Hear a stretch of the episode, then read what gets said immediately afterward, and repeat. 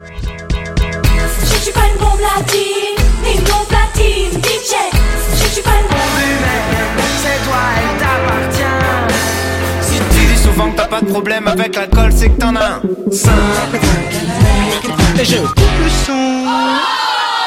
Laisse-moi zoom fun dans ton automobile. Je remets le son. Et je coupe le son. Qui l'accompagne? Podcast, les potes, les. Bonsoir et bienvenue dans Podcast, le podcast musical qui critique les albums francophones chanson par chanson. Ce soir, pour ce nouvel épisode, on va parler de Supreme NTM avec leur album Supreme NTM. Les albums éponymes, faudrait qu'on arrête, ça devient un peu ridicule pour les présentations. Pour ce nouvel épisode, je suis entouré de mes potes de Podcast que je vais vous laisser vous présenter rapidement. Qui es-tu? Bonsoir, c'est Tic, je suis producteur de musique. C'est Nico, auteur-interprète. Salut, c'est Jay, je travaille dans l'industrie musicale. Salut, c'est Morgane, je suis journaliste. Et moi, je suis Alex et je travaille aussi dans vaguement dans le journalisme. Mais si. Mais, Ah, c'est- non, mais non, si, pas pareil. allez. Non, la différence, c'est pas moi, on ne me paye pas. Donc ce soir, on va parler de l'album d'NTM pour les 20 ans de l'album. Alors, quel âge aviez-vous, mes amis, en 98 et quelle musique écoutiez-vous à l'époque Allez, dans, dans l'ordre croissant ou décroissant euh, bah, c'est moi qui vais commencer sinon. Donc on va faire l'ordre anarchique. Allez, on va commencer par euh, le plus vieux Allez, nous. le plus vieux, j'ouvre le bal. bah, euh, donc moi, étant le plus vieux, euh, ça vous donnera une, une base de comparaison. En 98, j'avais 18 ans, voilà. Et donc en avril 98, je préparais le bac. et, euh, et, et- eh ouais, et ouais, ouais, ouais. Et oui, tu étais certainement en train de préparer le brevet. Non, non, il préparait ses couches. je préparais ma trousse. J'ai préparé ta c'est vrai. Ou en vacances. Son compas, son compas et son rapporteur. Exactement. Et donc euh, non non 98 et à l'époque j'écoutais euh, j'écoutais Radiohead à fond. Voilà, j'avais découvert Radiohead avec OK Computer en 97 et euh, et en fait c'est même à partir de ce moment-là où je me suis ouvert à vraiment à la musique où j'ai découvert euh, une vraie passion pour la musique. Parce que j'ai pas eu une culture musicale de, par mes parents hyper forte. Et c'est vraiment une période charnière moi personnellement où où j'ai découvert la musique. Mais à l'époque j'écoutais pas Supreme NTM et c'est venu plus tard. Nico? Moi, euh, j'avais en 98, j'avais genre 14 ou 15 ans. Et c'était vraiment une époque où j'étais à fond dans le rap, notamment dans le rap français, enfin dans tous les raps. Mais et, et voilà, je sais que c'est clair que c'est un album que j'ai bien, bien, bien saigné à l'époque. Je l'avais euh, en permanence sur moi à une époque même, je pense, toujours dans une poche. euh, J'avais les, les deux, Prêt trois, à dégainer à tout les- instant. ouais, voilà, ouais, exactement. Donc euh, non, euh, je l'ai, je l'ai écouté bien à fond en tout cas à l'époque. Et petit truc important pour toi, Nico, t'es le seul d'entre nous qui a grandi à Paris aussi. Donc, Déjà, ouais, je sais pas si ça, ça change quelque chose parce que NTM c'était quand même vraiment national, National. quoi. C'était un phénomène, c'était vraiment le groupe de rap dont on parlait. En plus, c'était le seul dont on parlait un peu dans les médias à l'époque pour le côté euh, un peu rebelle, euh, les affaires Mm. euh, judiciaires, euh, à la fois contre euh, l'État, les forces de police et tout, et à la fois l'histoire plus personnelle de Joey Ouais, Star et tout. Donc il y avait le côté un peu people, euh, peut-être que qui, qui faisait qu'on parlait euh, d'eux à ce niveau-là. Mais moi, je sais qu'à l'époque, j'étais à fond dans NTM. Et d'ailleurs, quand je me suis acheté une platine vinyle quelques années plus tard, euh, en 99 ou 2000, euh, un de mes pre- mon premier maxi, c'était euh, le NAS NTM euh, Affirmative Action. Classe. Donc voilà, donc euh, à fond NTM. Non, je dis ça surtout parce que moi, perso, le 9.3, ça me disait. Je sais ce que c'était, mais je me rendais pas compte de ce que c'était vraiment, réellement à l'époque. quoi. Mm. T'avais quel âge toi à l'époque? Alors, bah, moi, j'avais euh, bah, 98, j'avais 17 ans. Et donc, je préparais mon bac de français euh, de mon côté. Et euh, moi, c'est l'époque où j'écoutais beaucoup plus de rock, mais j'écoutais déjà pas mal de hip-hop. Ça commençait déjà un petit peu à grandir en moi, surtout le rap français. J'écoutais pas beaucoup de rap américain, mais euh, beaucoup pas mal de rap français. Et euh, 80, surtout, c'est l'année d'avant, j'avais été, rendu, j'étais devenu fou avec euh, l'école micro d'argent d'Ayam. Et donc, euh, ouais, quand la sortie d'A- d'Anthem a été quand même un gros truc aussi, et surtout à l'époque, quoi. Quand t'écoutais euh, la radio, c'était un peu foufou, quoi. Ouais, mais c'était presque une réponse en fait d'un certain côté. Ouais, bah bien sûr, bah on ouais. le ressentait presque comme ouais, ça. Genre, il y avait IAM qui était sorti l'année Il y avait d'avant, qui Petit avait fait un Frère carton, derrière, et Laisse pas traîner ton coup, fils, euh, ouais.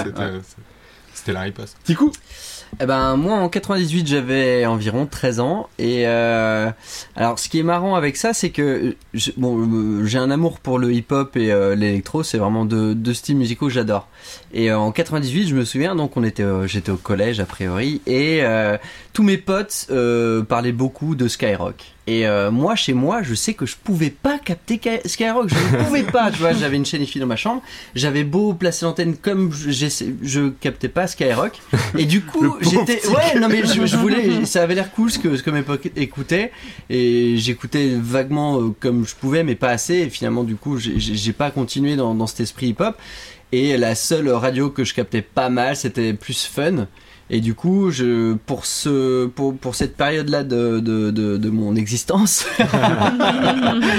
euh, Les premiers poids, c'est- tout ça. ouais, voilà. Du coup, à Fun, il passait effectivement plus des trucs euh, du style Stardust.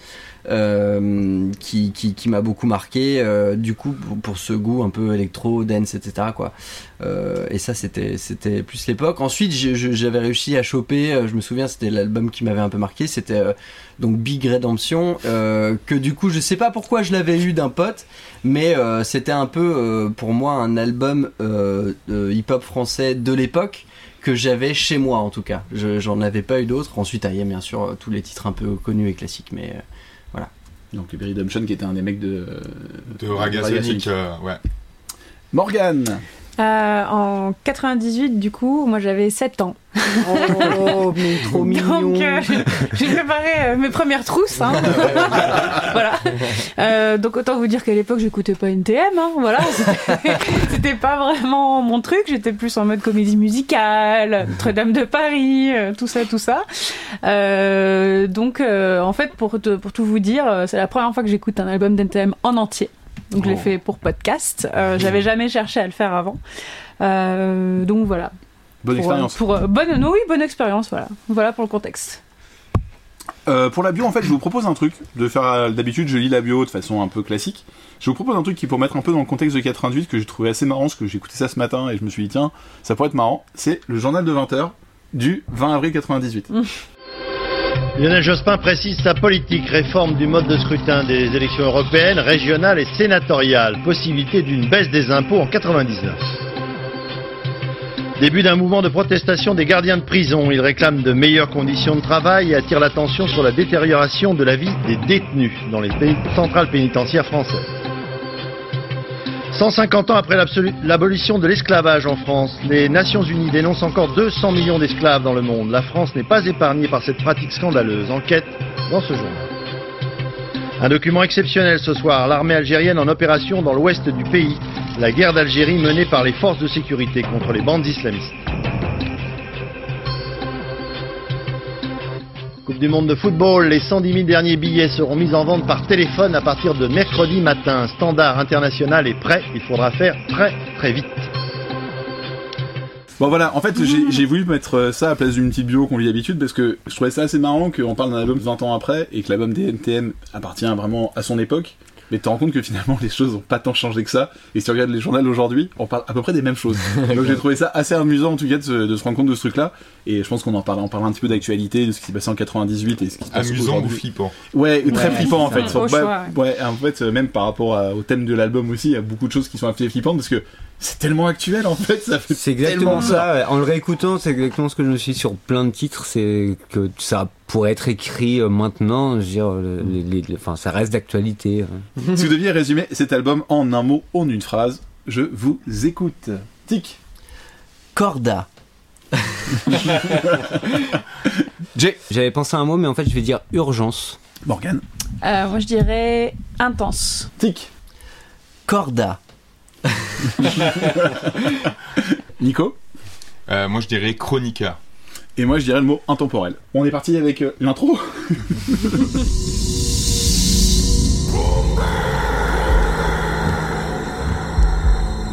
C'était quoi ce truc-là Eh le bras T'as entendu Qu'est-ce que t'as encore, toi Bah t'as pas entendu le cri Quel cri Non, j'ai rien entendu, j'étais avec le central.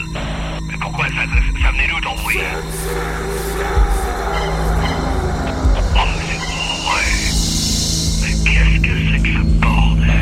Alors t'as entendu là? Oh c'est eux C'est eux. Je te dis que c'est eux. Oh putain mais qu'est-ce qu'on fout merde? Il faut du renfort Il faut qu'on appelle du monde! Alors intro ou intro? Bon, je sais pas quoi dire avec ça. Je suis vraiment désolé, il y avait pas grand-chose à faire. Bravo. C'est euh, Cédric Dumont et euh, Michel Rimbaud, donc qui sont deux doubleurs professionnels et qui sont aussi acteurs, qui ont fait cette voix donc euh, pour c'est un- cette mise en ambiance un peu stressante. Qu'est-ce que vous allez dire sur ce titre rapidement? Moi en fait je pense que justement ça commence par un cri déjà cet album. T'as l'espèce d'énorme euh, cri qui commence et c'est vraiment qu'à l'époque ils étaient un peu euh, considérés comme des espèces de monstres euh, voire Des de, ouais, de bêtes sauvages ou je sais pas quoi tu vois dans les médias. En tout cas c'était un peu présenté comme ça j'ai l'impression à l'époque. Et eux ils arrivent vraiment en surjouant le côté paria. On est les ennemis publics numéro un. On est à moitié dans un film d'horreur. Ouais, sorte de Predator, Euh, ouais. voilà poursuivi par par des flics euh, et voilà je pense que ça ils ils s'amusent aussi avec tout le côté euh, le passé judiciaire et tout. Ils enfin en tout cas ils essaient d'aller provoquer sur ce terrain là on va dire côté provocateur Moi, je trouve qu'il y a un truc qui est assez marrant sur ce style. Ça fait un petit peu, euh, pour moi, c'est- pour moi, je, parce que je me trompe complètement, mais c'est une sorte d'hommage à thriller aussi. Tu sais, il y a un truc. là, Ah Genre, la musique des mains et un petit peu ce truc du rire. euh, Ouais, Démoniaque, euh, démoniaque, euh, ouais. Bien les nuages là sur la Ouais, situation exactement. et tout, euh, quand tu, tu Et- fais un peu l'image. Et la musique du coup joue beaucoup parce que c'est c'est le sample est tiré de, de de la bande originale du film euh, Cat People donc de Giorgio Moroder. Ah non, Ah attends. Et en fait, non, non, non, non, non. En fait, le film, euh, c'est- donc c'est la bande originale du film Cat People et c'est Giorgio Moroder qui a créé la track. Voilà, c'est ça. La track s'appelle euh, Transformation Séduction euh, de 82. Et euh, voilà, donc c'est pour ça il y a toute une ambiance de film en fait que t'as en tête parce que c'est en fait un film, clairement. Ouais. C'est samplé. Enfin, moi, ce qui m'a marqué dans, dans, le- dans la réécoute de cet album, c'est que c'est du coup la mise en perspective avec ce qui sort maintenant. T'as des raconteurs d'histoire, ils sont toujours revendiqués comme tels. Et là, c'est exactement ça. Il fait de mettre une intro. En fait, Euh, combien d'albums à l'heure actuelle on, on en a assez fait. euh, On commence à en avoir assez fait euh, pour pour se rendre compte que souvent les premières tracks, c'est le truc un peu marquant. Le enfin, single. le single ou un des singles. Enfin, ou, ou- euh, souvent une mise en ambiance quand même. Mais là, on est vraiment sur temps. purement Bah, que la mise en ambiance. C'est un truc très 90 aussi d'avoir fait Ouais. ça. Dans les années 90, les intros, c'était un truc qui, Ouais, qui clairement. tellement. Et aussi, bien sûr, le titre caché. C'était Mmh, les ouais. deux Ah, obligations d'album des années 90, Ou de t'avais pas ça. L'album Et était 8 pas cool. Ouais, euh, c'était pas cool. un T'as écouté track caché Mais non, Ah, je sais pas, il y a un truc oh. Ah, mais ce soir, je rentre des cours, j'écoute cette ça. Pourtant j'ai écouté 10 minutes. Euh, Mais non, mais à 13 minutes 30. mais parfois il y a la petite feinte elle est au milieu aussi cachée dans une autre chanson Ah ouais, j'avoue. Moi, je trouve que juste le jeu d'acteur euh, du doubleur euh, mérite un Oscar. Voilà. Ça. Au un César, un Oscar, un Oscar, un. César, ouais. Mais euh, waouh, quel jeu On rentre vraiment dans l'histoire.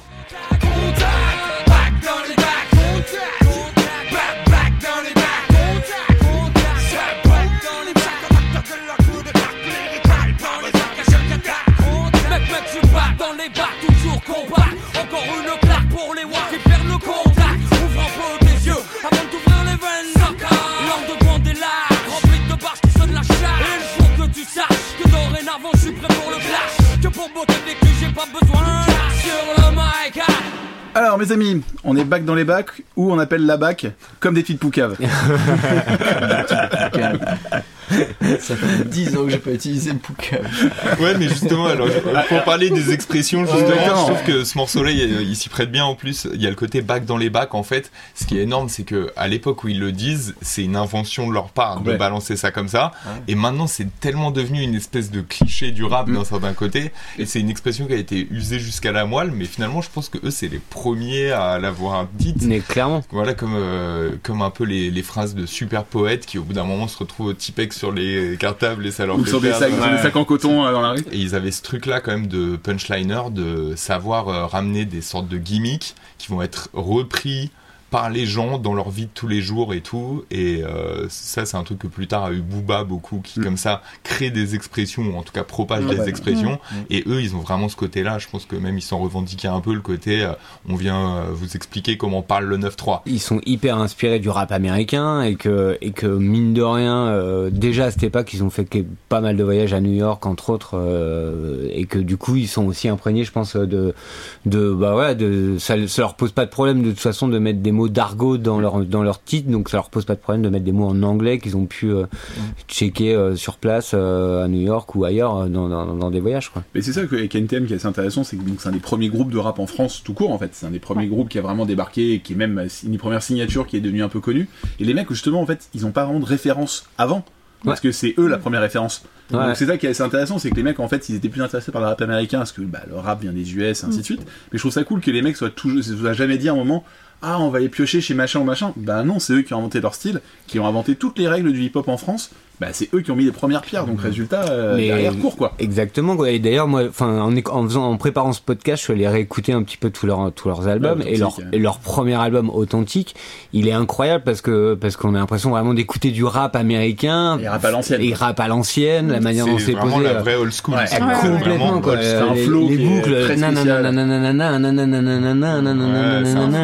Et c'est et c'est voilà et tu le reconnais dans dans, dans, dans, dans ces vieux rap de l'époque même. Euh, Baptiste, tu vas peut-être nous parler un petit peu de la prod euh, de ce titre. Alors je peux vous parler un peu de la prod de ce titre. Je vais, je vais commencer surtout par ce titre euh, pour expliquer un peu ce qui va se passer euh, dans, dans toutes les, tous les titres qui vont, qui vont suivre. C'est que euh, dans tout l'album et sûrement euh, dans ce qui se faisait à l'époque, on a une basse excessivement présente euh, avec une belle rondeur bien, bien dans les graves.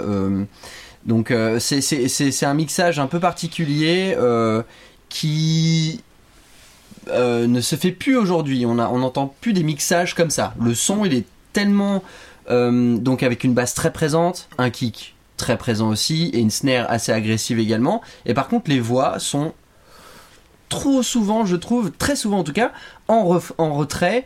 On les entend très peu. Je sais pas si vous avez vraiment check, euh, fait cette Ouais, ouais, réflexion, mais les ouais, voix sont très loin. Euh, J'ai du temps l'oreille à plusieurs reprises pour vraiment essayer de comprendre un, un mot dans la phrase, même parfois. Et euh, voilà, c'est un peu ça de, dans tout l'album qu'on va T'as un duo batterie basse qui est hyper important. très important, euh, toujours en ouais. avant et limite la basse encore plus présente que Ouais. la batterie qui, qui est très très Très ronde et Très ronde, très présente. son, ouais.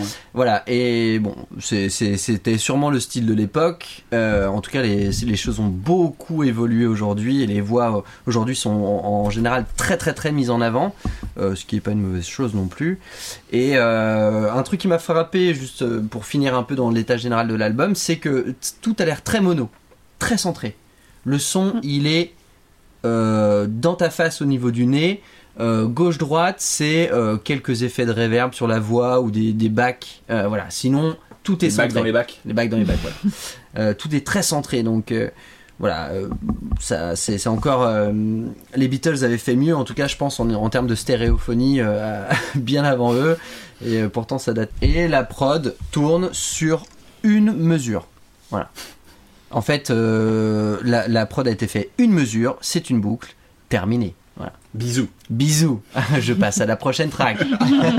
Non, là justement par rapport à ce que tu dis, euh, critique avec la prod, qui est la prod est vraiment très frontale, mais ce morceau aussi l'est. C'est-à-dire que c'est une entrée en matière.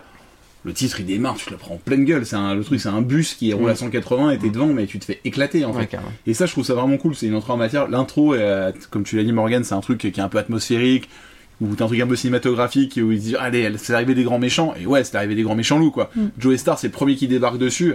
Et il te met une clacasse au niveau de la voix tout de suite. Il y a un truc où il est, il est sauvage, quoi. Tu te dis ah ouais, ça va être ça l'album. Ouais, ça va être, euh, ça va être tendax, quoi. Mm. Et ça, je trouve ça tellement excitant au début d'album. T'écoutes ça.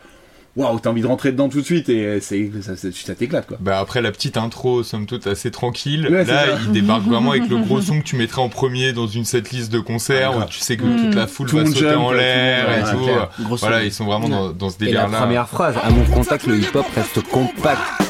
Euh, juste bim, qu'est-ce qu'il y a quoi? Oui, c'est le cas. Mais euh, du coup, je, je rebondis sur ce que tu disais, Tic, sur la prod. Et Mhm. c'est pour ça que je trouve que cet album est super intense. Parce que, comme tu dis, tout est très centré. Mhm. Et il n'y a pas cette idée euh, d'espace. Quand tu les entends, tu as l'impression Non. d'être dans un. limite en face à face avec eux, Ah ouais. tellement. euh, Mais un peu loin quand même. ultra- Oui, Ils sont un peu loin. Oui, ils sont un peu loin parfois, mais y peux a pas les toucher. Il y a les non, musiciens je entre pense qu'il eux. vaut mieux Ouais, ne pas les toucher. Mais euh, et ce que j'ai trouvé pas mal avec cette track, c'est qu'elle euh, elle introduit un des fils rouges de l'album qui est, euh, bah, ils rappent sur eux-mêmes quoi. Et ils adorent se mettre en scène et dire, ah bah, on est toujours là, on est toujours prêt à péter la gueule à tout le monde. Et entre, enfin, ce côté-là et le côté plus euh, parler de la société, euh, des inégalités, etc. Je trouve que c'est vraiment les, les deux faces de cet album-là. Euh, et ça m'a ça, m'a fait un peu rire parce que enfin peut-être que je me trompe en disant ça mais j'ai souvent l'impression que c'est un peu une pose de rappeur où on aime bien rapper sur soi c'est un peu du méta rap quoi genre euh, Bah, l'ego- il l'ego faut- trip, Le ouais, rap Ouais, sur le voilà, rap. c'est de- voilà, euh, de l'ego trip et il faut se présenter, puis on va prendre trois minutes pour le prendre, pour le faire et, euh, et rappeler qu'on est plus fort que tout le monde, euh, voilà. Un peu ce que nous on fait aussi au début du podcast. hein. Dans une moindre mesure, on- on- un on peu met- moins violemment quand même. on met- on est- sur le fond, c'est ça. Sur la forme, on n'est pas. Parce qu'on crie pas encore, mais on va bientôt le faire. hein. On va s'y mettre. Au niveau des textes, il y a un truc à. Ouais, à au niveau des textes, euh, il y a une phrase euh, que j'ai trouvée euh, assez belle de la part de Joey Star, c'est « Je progresse encore dans le noir, j'y mets tellement de cœur que j'ai pas besoin d'y voir Franchement, dit comme un poète et tout, c'est super classe. Et euh, en gros, après, euh, pareil, Cool Chain, il fait un petit « Ouvre un peu tes yeux avant de t'ouvrir les veines ». Et euh, je sais pas, pour un morceau justement qui est censé être juste dans l'ego trip et tout, euh, quand même c'est euh, bonne formulation. Et après, il fait même au niveau des rimes, il est pas forcément super technique. Non. De toute façon, dans l'album, ni l'un ni l'autre sont super les- techniques. ce qu'ils cherchent, hein. Eux, ils sont vraiment dans l'énergie. Même à un moment, c'est comme la phrase qui dit dans une chanson plus tard, euh, trop sophistiqué, c'est péché. Ouais. Il y a un peu ce délire là chez NTM de toujours dire non, on débarque, on nique tout, on n'est pas là pour faire de la philosophie, machin, avec quand même un discours Ouais, et social. d'ailleurs, souvent, quand Et ils pareil, on ça- n'est pas là pour faire de l'esthétisme d'une certaine manière, tu vois. Et moi, je sais pas, j'ai j'ai toujours bien aimé en fait leur côté un peu brut de décoffrage comme ça. Et même si aucun des deux, je trouve que c'est genre le meilleur rappeur et ou techniquement ou quoi que ce soit, mais par contre, je trouve que l'énergie qui dégage tous les, deux, ouais, c'est un est super assez, combo. hein. assez dingue, tu vois. Et je pense que c'est ce qui fait leur succès aussi. Et après, euh, voilà, là, ce que j'ai noté aussi, c'est qu'à la fin, ils font toute une dédicace à plein de gens. Déjà. Déjà. Ça commence à Ouais, ouais, ça, ça commence dès, le dès début, le deuxième hein, morceau. Mais euh, ouais, je trouvais ça intéressant parce que bon, il dédicace des, des gens comme Afro Jazz, Zoxy, Polo, Solo d'Assassin, euh, Lunatic, Kazé, Mhm. et il dit euh, Kazé et sa clique, je crois même. Ouais. Et euh, vu les embrouilles qu'il y a eu après avec Booba, je trouvais ça intéressant temps qu'il soit quand même dédicacé à cette époque-là et tout en, en mode lunatique. Et euh, quand tu sais les phases qu'après euh, Booba a pu sortir et tout sans, sans sortir tous les Attends, trucs de clash, alors mais il y en a ouais, une qui est particulièrement ouais, liée à, je- à ce morceau-là en fait. Juste que Booba, il a une phase qui dit mélange pas la F1 et le karting, on n'est pas back dans les bacs parce qu'on n'est jamais parti. Ça, c'est un truc qui Yes. dit plus tard, En qui mode, dit plus tard, ouais, des années après, dans Temps mort et euh, tout, mais tu vois, pour montrer qu'à l'époque, il est cité Cité, dans cet ouais. album, et que des années après, bon, avec je sais pas quoi, il y a dû Bon, avoir des Booba et histoires Joey d'embrouilles. Star s'entendent pas très bien. ouais. Voilà, Ouais. mais euh, c'est c'est marrant c'est- parce que en même temps, il fait quand même des réponses à ça. Et finalement, quand tu fais euh, référence à quelqu'un, c'est aussi que tu l'as écouté. mais juste pour préciser que Booba était un des deux rappeurs du groupe Lunatic avec Ali. De toute façon, c'est un album culte, il n'y a rien à dire. Quand l'album est sorti, c'était un événement de dingue et c'est un album qui a quand même. euh, qui s'est quand même beaucoup vendu. Ils ont fait. C'est le record de vente le premier jour. Oui. NTM, le premier jour, a vendu 40 000, euh, 40 000 disques, ce qui est Mm. le record français encore aujourd'hui d'ailleurs. Oh, Ouais. un- album de rap. un album de rap français. Ah, de rap, français. tout court, ouais. Donc euh, c'est quand même pas rien. Et la première année euh, de la sortie du disque, ils ont vendu en 98, NTM a vendu 691 000 albums. Donc de ce qui paraît complètement Oui. fou aujourd'hui. hein. C'est des chiffres qui, Oui, complètement, paraissent, ouais. qui sont Ouais. impossibles à atteindre Ouais. quasiment. En- donc ça veut dire en, en 8 mois. Parce que, Ouais, parce que l'album est sorti en avril. Ouais, euh, en donc 8 c'est mois, ils ont en vendu huit mois. 700 691 000 albums, tranquille. Et à ce jour, ils en sont à plus de 800 000 Voilà. exemplaires. Donc euh, après, bon, c'est les vinyles qui ont été, les vinyles sont ressortis. Ouais, Ouais. il y a des- Il y a quand même beaucoup de. Là, il y a encore une réédition. Moi j'avais lu un million, mais, euh, mais je vous fais, je fais confiance à. Hmm. Enfin, sur la page Wikipédia, en tout cas de NTM, c'est marqué un million. Voilà. Ouais, mais le mec, c'est un Marseille. Mais euh, c'est Wikipédia. Quoi. Et un mini petit détail dans le texte aussi pour les théories du complot. Ah, Euh, mon préféré. C'est que Ah. euh, en fait, il fait euh, mes collègues du tatami. Et c'est hyper rare que NTM fasse des références aux arts martiaux, Mm. parce que c'était le truc d'Ayam et Mais que eux, vrai ils voulaient karaté. vraiment se différencier ça à fond. Et quand même, dans ce morceau-là, il y a une petite phase là-dessus, quand même, sur le tatami, mes collègues du tatami. et je sais pas quoi. Il y a, y ami dans, il y a ami dans tatami. euh. Est-ce que finalement, c'était pas une sorte de déclaration il y a Tatane aussi. ah ouais, c'est vrai. Ça. tatanes dans tes amis. Voilà, tatane dans tes amis. C'est peut-être un message que ça donne plus ça. en tout cas, il y a un truc. Merci Morgan. De rien, de rien. Bon, allez, on passe à la suite. Laisse pas traîner ton fils, laisse pas traîner ton fils. Si tu veux pas qu'il glisse, ramène du fils. Laisse pas traîner ton fils, laisse pas traîner ton fils. Si tu veux pas qu'il glisse.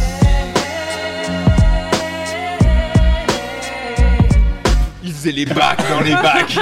Mais avant le mec, le mec c'est le before, lui. C'est euh, c'est le before. Salut. Morgane Euh, donc je sais pas si tu laisses traîner ton fils ou pas. Euh, en tout cas, je trouve que ce titre pue vraiment les années 2000. Euh, c'est c'est vraiment ce qui m'est ce qui m'est sauté tout de suite à l'esprit quand j'ai commencé à l'écouter. Je me suis dit ce genre de prod, c'est plus possible aujourd'hui en fait. Genre c'est c'est ouf le voyage temporel que ça m'a fait faire. Euh, alors que c'est bon une période dont je me souviens pas forcément très bien non plus parce que Bon, j'étais 7 ans quand même, c'est chaud quand même. oui, mais parce que j'étais jeune, mais bon, t'as pas non plus un souvenir ultra précis, mais en fait, ça évoque tellement de trucs, euh, et je trouve qu'on sent notamment euh, à quel point à l'époque le rap était US en fait à l'époque. Parce que ce genre de sample avec une nana qui venait ah, derrière et tout, euh, c'était ce qu'on, enfin c'était ce qui se faisait pardon Ouais. euh, aux États-Unis et ils reprennent ça. Ouais. Et, et ça a un côté très anachronique en fait. Genre j'imagine vraiment plus personne faire ce genre de prod maintenant.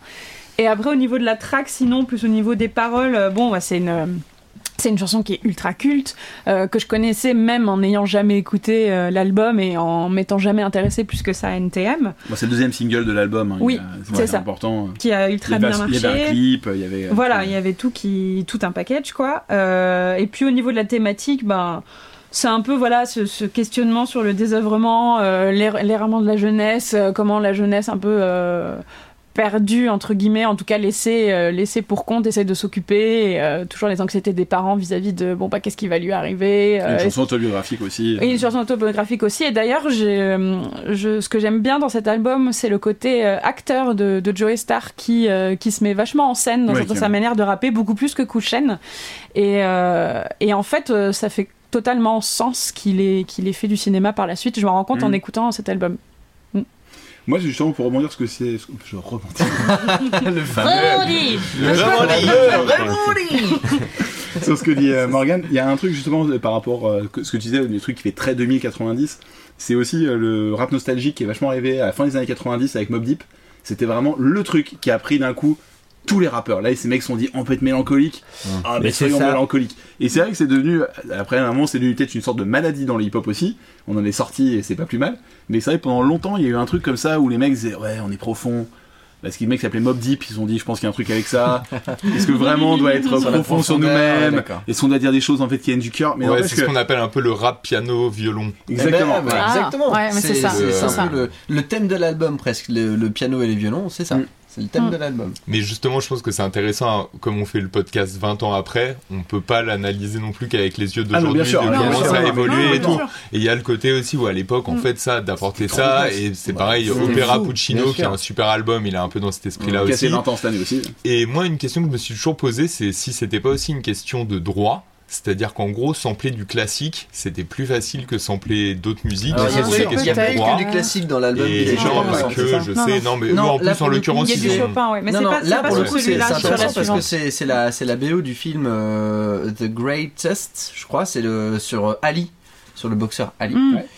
Euh, sampler du, classique. En fait non, parce que t'as as quand même le droit d'auteur sur l'enregistrement de, de l'orchestre qui le joue.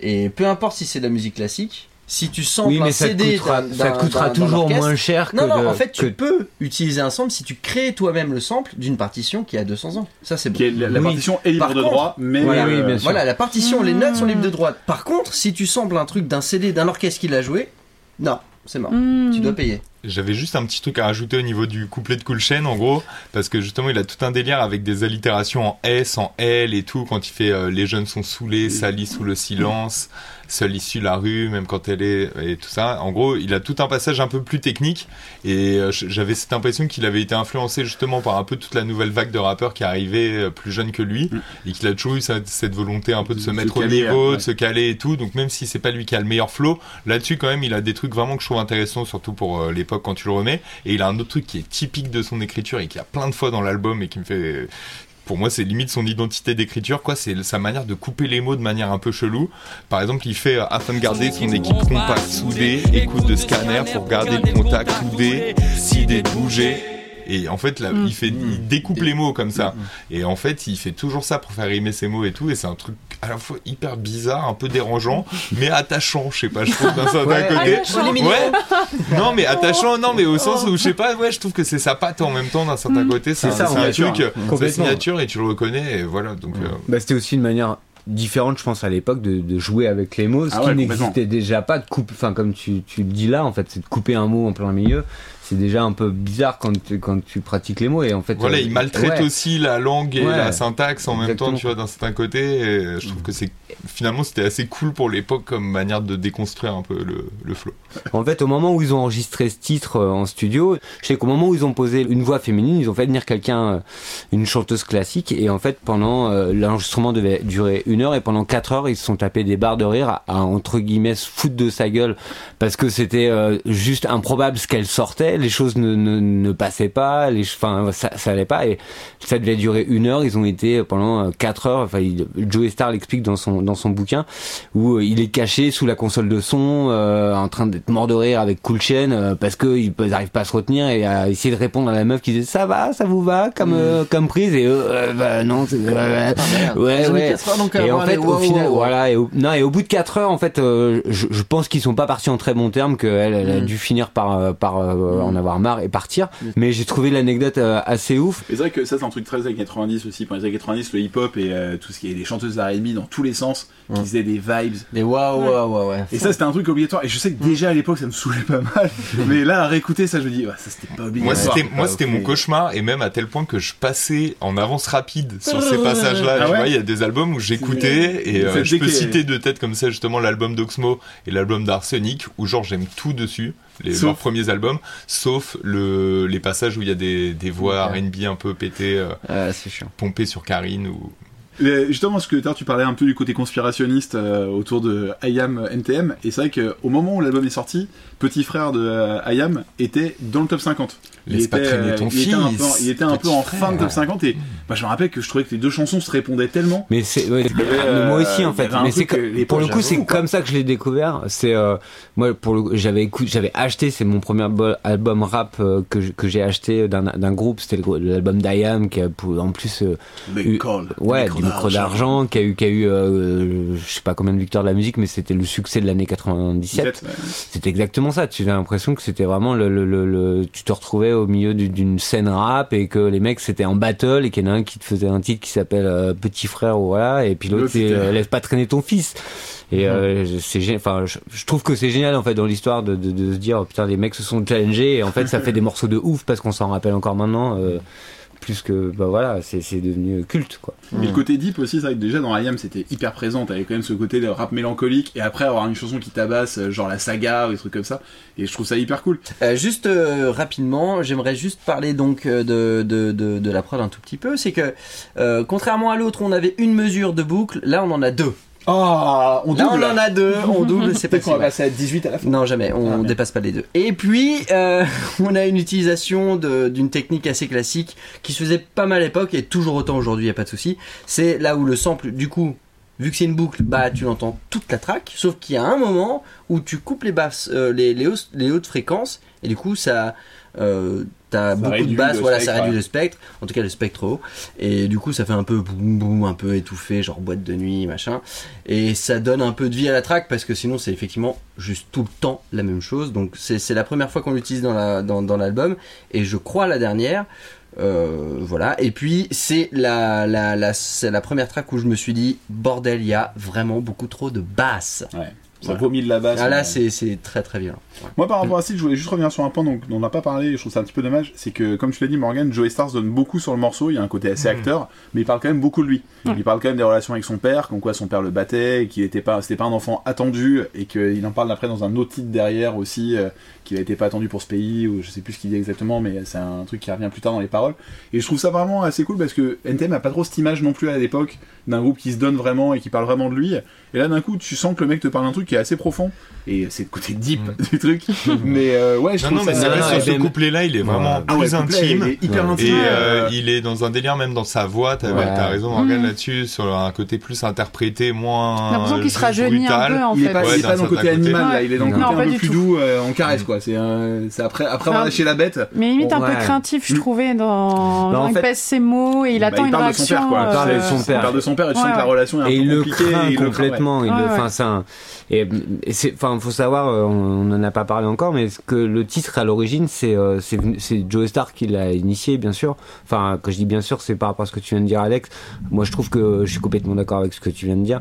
Le, le, le- la phase de Joe Star, elle est, elle est mythique. En fait, je l'ai même redécouverte là en réécoutant l'album et euh, elle m'a mis des frissons. Enfin. Et connaissant en plus l'histoire, exactement, plus, enfin, c'est-à-dire que euh, c'est, enfin, et, et connaissant toute l'histoire, c'est-à-dire que quand tu connais son histoire personnelle et l'histoire du groupe, la manière dont il a été lynché, etc. et Que son tout, père lui a fait manger son, son animal de compagnie quand il était petit, son petit son lapin. petit lapin, enfin voilà, il y a, y a, y a, flippant, y a- beaucoup de choses, mais ouais, juste ce couplet là, il est, il est fou.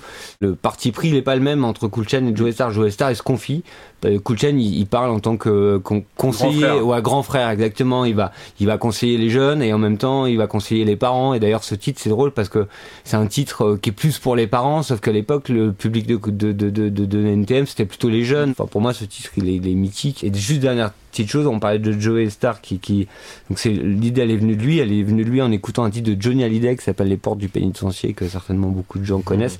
Mais visiblement c'est ce qui l'a euh, beaucoup beaucoup inspiré pour, euh, enfin ce qui lui a donné envie d'écrire ce titre. En fait. Allez, ça c'est pour les gens.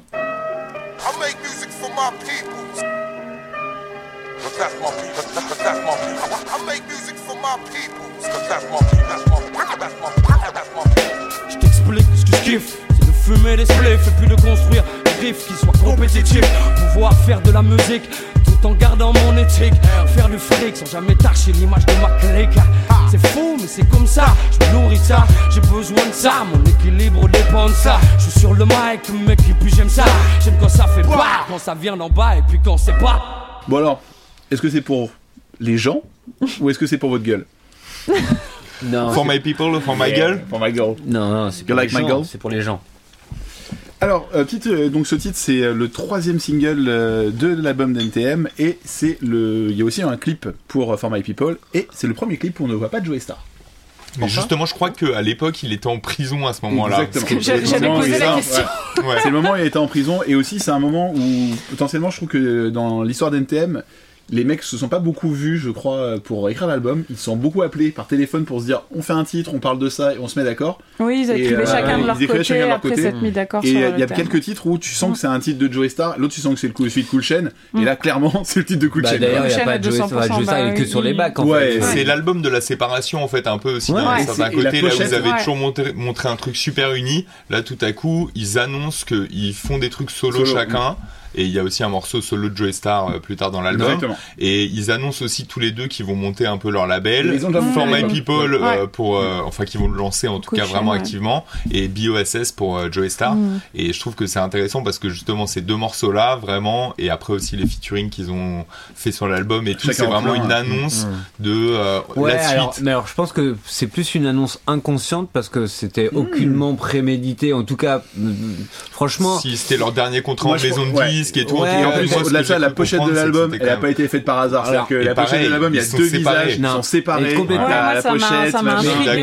Et pour moi, à l'époque, c'était vraiment, tu sentais qu'il y avait deux personnalités. C'est l'annonce de la scission. Mais ça, c'était c'était un choix et euh, c'était un choix voulu de, de la part des deux de montrer exactement ce qu'on vient de dire, c'est-à-dire ils bossent tous les deux de leur côté, mais en même temps ils sont ensemble et sur scène ils sont ensemble et c'est ce qui fait leur force.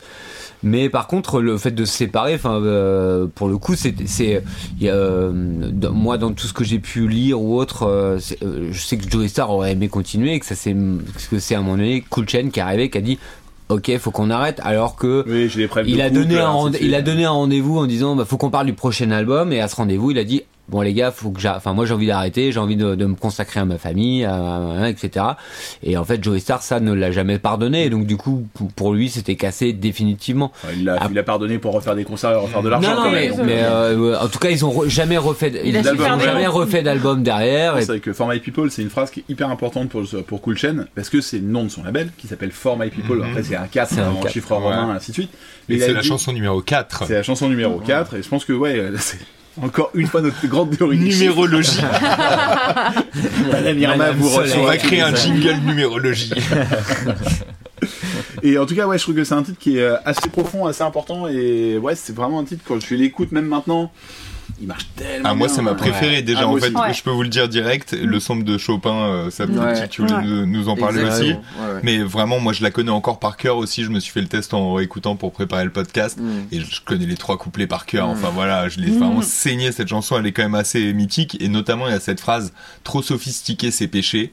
Qu'il faudra vraiment méditer pendant tout le reste de l'album sur le côté un peu simple et dans les paroles et dans la musique, Mm. mais c'est que ce côté brut et brutal, c'est aussi ce qui fait l'identité de d'NTM, et c'est ça aussi qui a créé un tel choc à l'époque dans une production qui était hyper aseptisée. Mm. Le paysage de la musique française à l'époque, c'était vraiment la variété d'un côté, le rock de l'autre. Personne ne bouge, personne ne sera blessé. Et eux, ils sont arrivés, ils ont foutu le bordel là-dedans. Et je trouve que c'est quand même ce qu'il faut Voilà. garder en tête aussi. Juste comme ça, pour- pour parler justement de top 50, au moment où l'album est sorti, le, dans les top charts, il y a Stubby Bugsy avec Mon papa, moi est un gangster, Patrick Sébastien avec La Fiesta, Oh putain. Déjà. et Bambi Cruz avec Ouvre les yeux. Donc c'est pas forcément le top Voilà, du dernier ouais, quoi. Et euh, bien sûr le, le numéro 1 c'était euh, My Heart Will Go On euh, de Céline Dion. Ouais, c'est bien sûr. Mais un truc qui est assez marrant aussi par rapport à cette période, justement je voulais revenir aussi, c'est que les mecs ont eu une- un besoin d'arriver vachement en avant. Parce qu'il y avait aussi la BO de Taxi 1 qui était sortie peu de temps avant. Et les Marseillais arrivaient à encore un blind. Déjà qu'Ayam avait fait un gros succès en 97. Là, il y a Taxi 1 qui arrive avec une grosse. Il y avait, bon, après, il y avait La DC's, BO était cool. Voilà, mais et Non, puis, je- et puis y avait juste avant, il y avait eu Hostile Hip Hop aussi, quand même, juste Exactement. avant aussi. Des, c'est, là où, à l'époque, ça se répondait aussi beaucoup en mode Paris-Marseille, Ouais. euh, qui essayait de copier euh, New York-LA au niveau de la rivalité un peu. Et ils étaient super en avance sur une expression, comme il y a certains trucs où ils sont un peu has-been, mais euh, par contre, vraiment sur chiller. Ouais. Ça, c'est un verbe. Mm. À l'époque, je te jure, la première fois que j'ai écouté ça, je savais même pas Pas ce que ça voulait dire. dire. J'ai Mm. demandé à un pote anglais et tout. Il m'a expliqué, ouais, c'est quand t'es tranquille et tout. Maintenant, ça paraît normal. De, On Mm. l'utilise tous les jours. Mais à l'époque, un mec qui Tu vois, t'habitais à Paris, tu texte, pouvais fou. demander à un pote Ouais, anglais. Moi, j'habite en Lorraine, j'aurais pas pu. cosmopolite. Mais, euh, mais ouais, c'est ce que tu disais tout à l'heure, Nico, en termes de prod, il est vraiment ouf ce morceau. Euh, je pense que c'est une de mes prods préférées et je trouve que l'assemblage des samples est vachement bien réussi. Et euh, j'ai bien aimé le côté, bah voilà, classique, euh, faire musique classique et euh, côté euh, sampler des rappeurs américains et ça marche très bien. Et, euh, et pareil, là, euh, en fait, c'est marrant parce que je trouve que cet album en filigrane, c'est vraiment, euh, euh, comment dire, un, un éventail. La Les pizza, pizzas est sont prête. prêtes. Yes. yes. Euh, cet album, c'est vraiment un éventail des plus gros thèmes que tu peux retrouver dans le rap la plupart du temps. Et là, dans ce, enfin, dans ce morceau-là, c'est plutôt l'idée de comment rester authentique quand tu fais du rap et que tu commences à avoir du succès, parce que le rap, c'est censé être un truc euh, underground. Et c'est vrai que, enfin, à l'époque, en tout cas, quand ça, a bah non, mais quand ça a commencé, mais tu vois, par exemple, je suis, je suis allée au concert de Kendrick Lamar il y a pas longtemps, et non, mais c'était vachement bien. Mais tu vois, par exemple, les places sont à 100 balles. Ouais. Enfin, les gens, tellement pas street, qui, mais non, c'est pas, enfin, qui peut se payer des places de concert Ouais. à 100 balles, quoi? Et en plus, enfin, c'était très bien, mais le mec est quand même tout seul sur scène, il a y pas de musicien, instrus, en plus, ouais. il y avait rien, tu en vois. comparaison, et... excuse-moi, c'était à, Ber- même, c'était à euh, Bercy, c'est ça? C'était à Bercy. En Bah, comparaison, je crois ouais. qu'NTM c'était 60 euros. Oui, bon après c'est Kendrick Lamar, c'est un américain, bon c'est il y a Faut tout. payer l'avion. Faut y payer l'avion. Hein, et laisse-moi dire, il euh, prend pas la classe éco. Hein Kendrick, il boit de l'alcool et il prend pas des plateaux premier prix. Ah, non, non, non. Non, mais tu vois, c'est une, une vraie question euh, de. euh, bah, pff, ouais, le, le rap, en fait, euh, ce dont on a pu parler tout à l'heure avant de commencer l'émission, est rentré dans la pop culture maintenant. Et euh, c'est, il y a plus du Bah. tout euh, ces racines, genre. euh, Enfin, il y a toujours le côté con- contestataire, mais l'argent a quand même tout changé, quoi. Bah, faut pas, faut pas oublier quand même que L'argent pourrit les gens, comme on disait dans un autre morceau.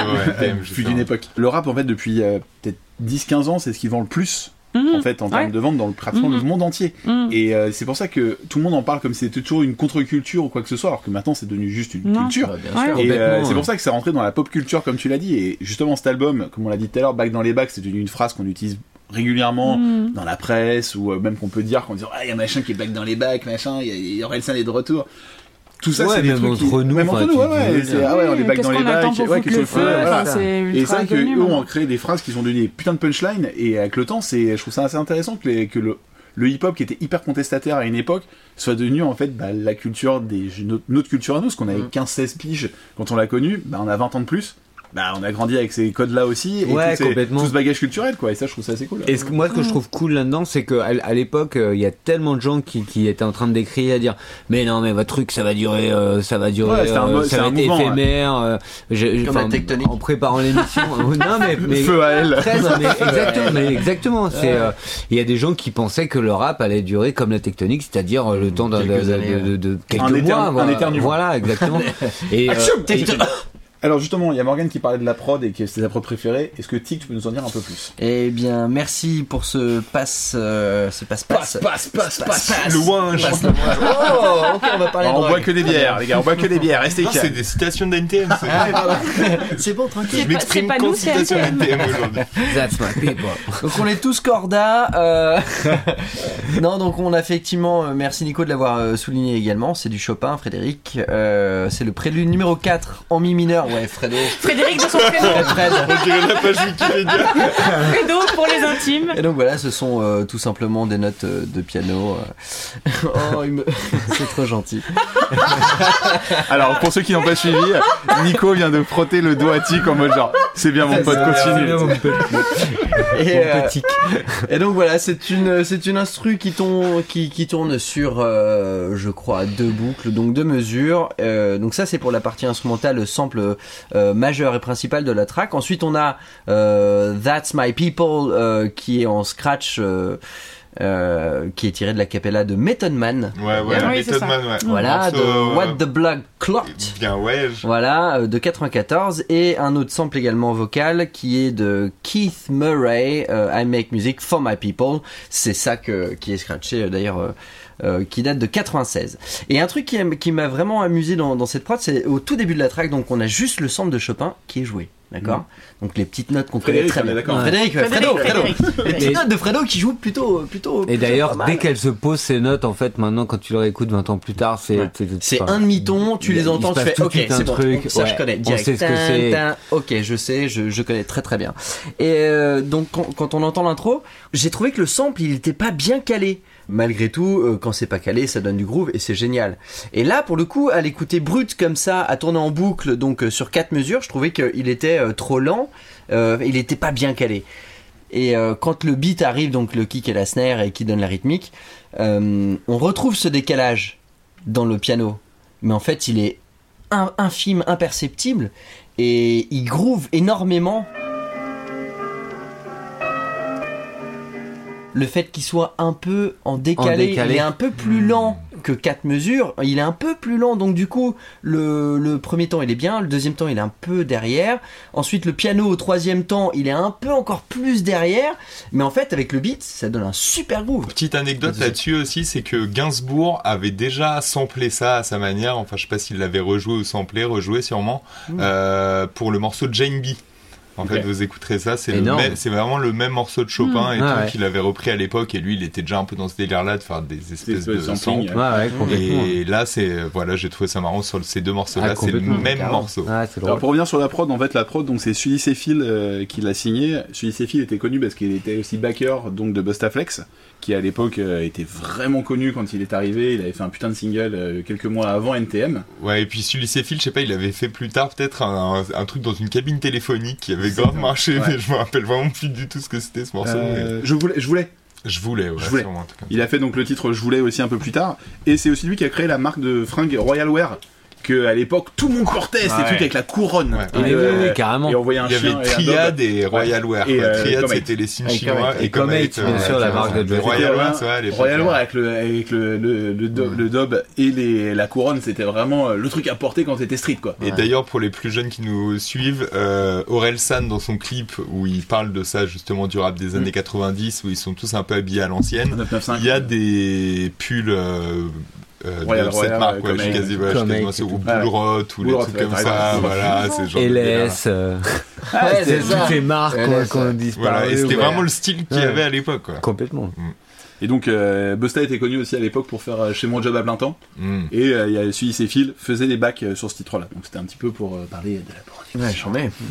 Au niveau des paroles, mes amis, qu'est-ce que vous avez à dire? Moi, j'ai, enfin, alors, sur les paroles, je- pour le coup, je laisserai Nico en, en parler plus précisément. Moi, j'ai adoré le- le- l'esprit de, de- du titre sur le côté esprit d'équipe et euh, et en fait, ce que j'ai, enfin, c'est un petit peu. Euh, Morgan a commencé à en parler tout à l'heure sur le côté euh, rap euh, très individualiste, auto-centré, où il parle de deux beaucoup et effectivement c'est le cas et c'était le, c'était- ça fait partie de leur caractère euh, de, de, de, de base. Mais par contre, euh, ce qui est génial, c'est que dans ce titre, euh, ils parlent d'eux mais à travers les autres ou en tout cas ils parlent des autres à travers eux et du coup il y a un espèce de truc où tu sens que c'est vital pour eux d'avoir les d'avoir les autres. Moi, sur le texte, je sais pas, j'aurais trop à dire en fait, mais vraiment, je, je vous jure, je le connais par cœur. C'est genre. Bah, dis-le, Vas-y, Nico. Nico, chauffe, chauffe, Nico. Allez, ce que je kiffe, c'est de fumer des spliffs et puis de construire des riffs qui soient compétitifs, pouvoir faire de la musique tout en gardant mon éthique, faire du fric sans jamais tâcher l'image de ma clique. C'est fou, mais c'est comme ça. Je me nourris de ça, j'ai besoin de ça. Mon équilibre dépend de ça. Je suis sur le mic, mec, et puis j'aime ça? J'aime quand ça fait pas, quand ça vient d'en bas, et puis quand c'est pas peaufiné, léché, trop sophistiqué, c'est péché. Je préfère m'approcher de la vérité sans tricher. Bon, je m'arrête là, mais parce que, mais parce que justement, je voulais, je voulais quand même parler justement de cette phrase-là, m'approcher de la vérité sans tricher. Et en fait, dans le petit passage que j'ai fait, il y a tout ce que j'aime chez NTM et tout ce qui m'énerve aussi en même temps d'un côté. C'est-à-dire, euh, par exemple, là, tout le passage sur euh, euh, ça, ça, ça, où il répète huit fois ça d'affilée. euh, je trouve que c'est un peu facile, quoi, d'un côté. Et en même temps, C'est hyper rythmique. voilà, il y, a- il y a un côté rythmique, mais il y a un côté freestyle en fait surtout. Ouais. Et eux, je trouve qu'en fait, ce qui se ressent le plus dans les albums d'NTM, c'est que c'est une invitation à aller les voir en live en gros. Complet, et, euh. Bah, et bah, en fait, c'est exactement- dernier- c'est exactement ça, en t'as un- fait. t'as un titre où il y a que ça aussi. c'est Voilà, et c'est pour ça qu'il y a beaucoup d'onomatopées, et même dans un morceau plus intimiste comme celui-là, là, For My People, il est quand même dans ce délire-là où il y a des pow, il y a des ow, il y a des, voilà, ils sont dans ce truc d'énergie brute qui est propre à la scène, en fait. Et Joey Star, il a une super euh, anecdote par rapport à ça. Il explique un jour, euh, euh, il y a un mec qui vient le voir à la fin d'un concert en disant, franchement, euh, je suis venu parce que mon fils de 14 ans, il vous écoute non-stop. Moi, je suis un fan de rock. J'ai toujours été dans les concerts de rock. Mais par contre, euh, j'ai pas entendu ce que j'ai entendu ce soir depuis euh, des dizaines d'années. Enfin, pas des dizaines d'années, mais au moins depuis plus de 10 ans. Et, euh, le gars était, en fait, Joey Star explique que le gars était en train de lui dire ça en pleurant tellement il avait pris une claque d'émotion, etc. Et je pense que euh, voilà. Alors pour le coup, moi, j'ai jamais eu la chance encore de les voir sur scène. On en parlera peut-être euh, après autour. Mais euh, je, je sais que ça viendra cet été certainement. Euh, mais euh, mais euh, mais c'est un grand regret pour. Enfin, ça fait partie des groupes que j'ai envie de voir absolument quoi. Avec les Daft Punk. Donc le titre est devenu un single début 99 et début 99 en fait le groupe devait repartir en tournée et finalement il n'y a pas eu de suite à la tournée parce qu'a priori Joey Star était en prison et que bah c'est un peu euh, ouais c'est un peu fini comme ça NTM en fait. My on- People je pense que c'est un peu en fait le truc qui termine et qui tire la, la révérence de NTM à l'époque quoi. C'est un Mm. peu euh, la fin de l'album c'est That's My People et c'est un titre qui est assez triste pour ça aussi en fait il a un côté mélancolique parce que la musique le veut mais que ce soit un choix de single de fin ça l'est aussi un petit peu je trouve quoi. Bon les mecs on prend un bus et on va à Saint-Denis. Scène, scène, hystère, fous donc ton gilet par balle à base de pop, pop, pop, pop. Mais pour le hip hop, je développe la scène. C'est de la bombe, bébé.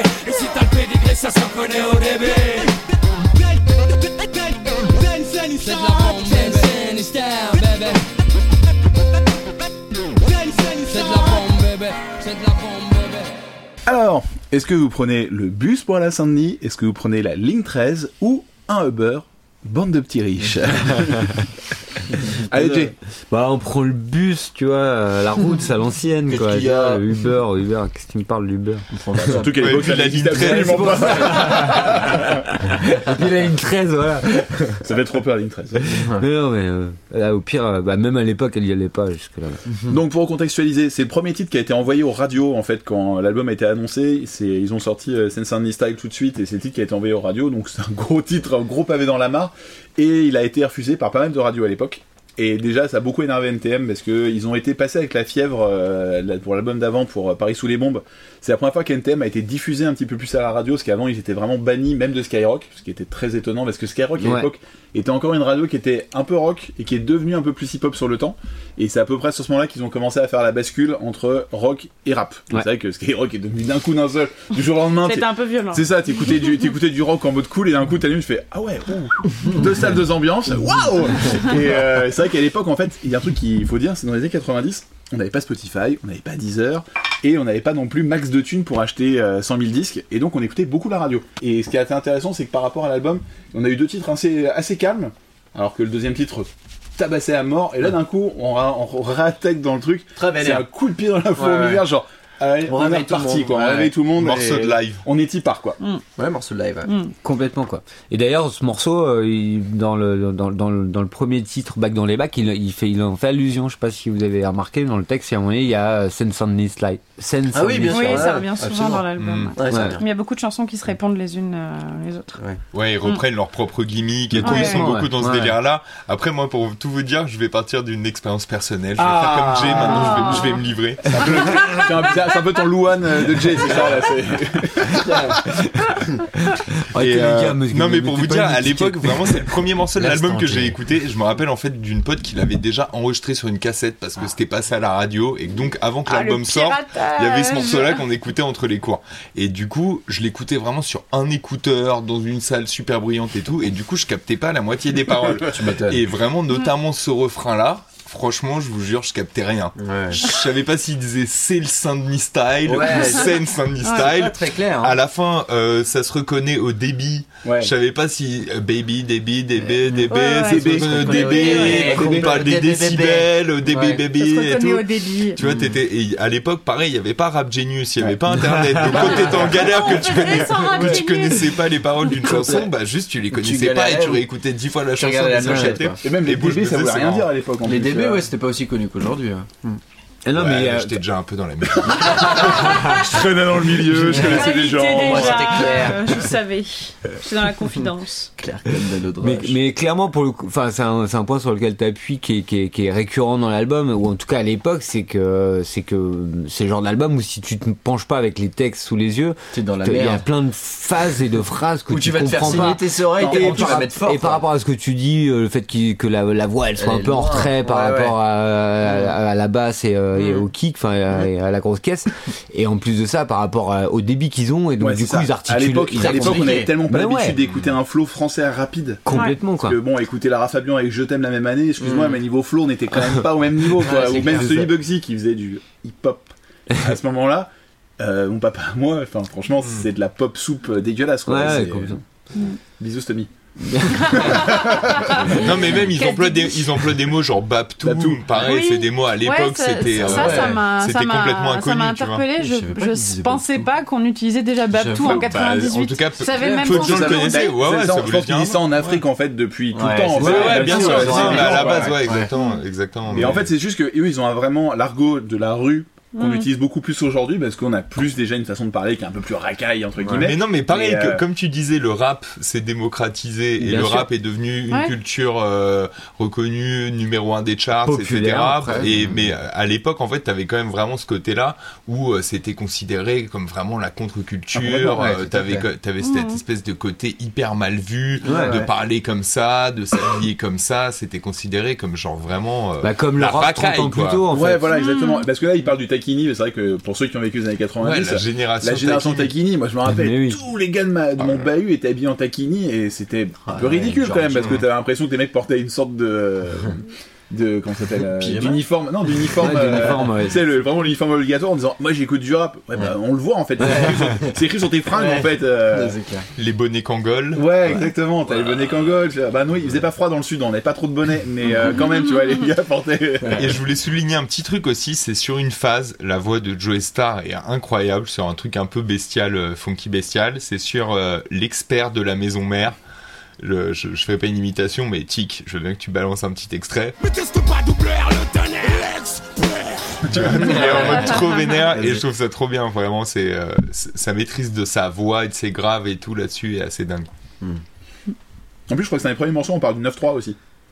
Et c'est devenu un truc qui est devenu maintenant Pareil, classique. mais vois, pas aussi, du 9-3. ouais, mais Genre, vraiment, Mm. personne parlait déjà de Mais son c'est département. disais, ils avaient ce côté créateur d'expression. Moi, je disais pas, ouais, on est le O6, tu vois.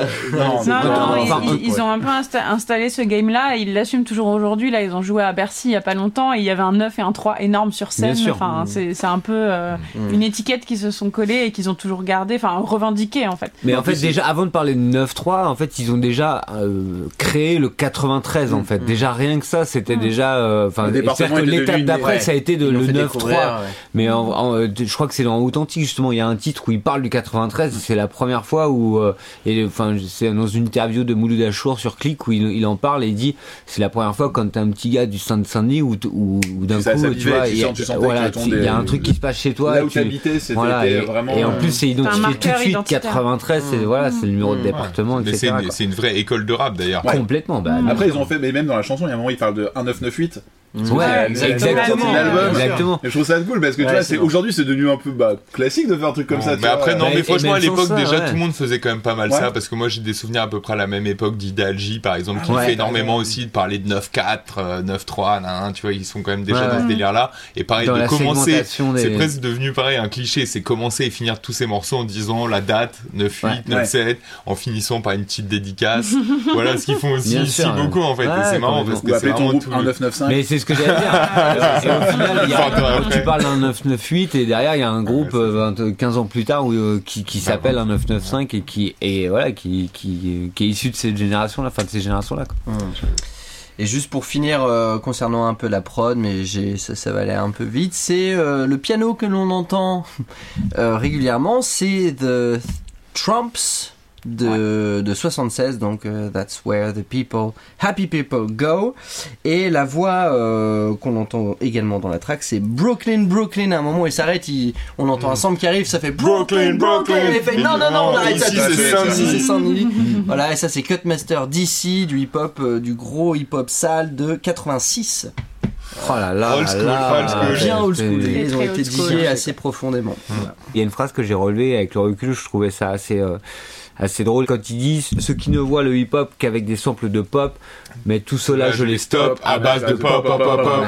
Et sauf que maintenant on en Ah, parlait un peu. Euh, Ah. C'est-à-dire que déjà cette phrase est devenue À base base de pop, pop pop. C'est devenu euh, voilà culte mythique. On en voilà c'est c'est dans le langage commun.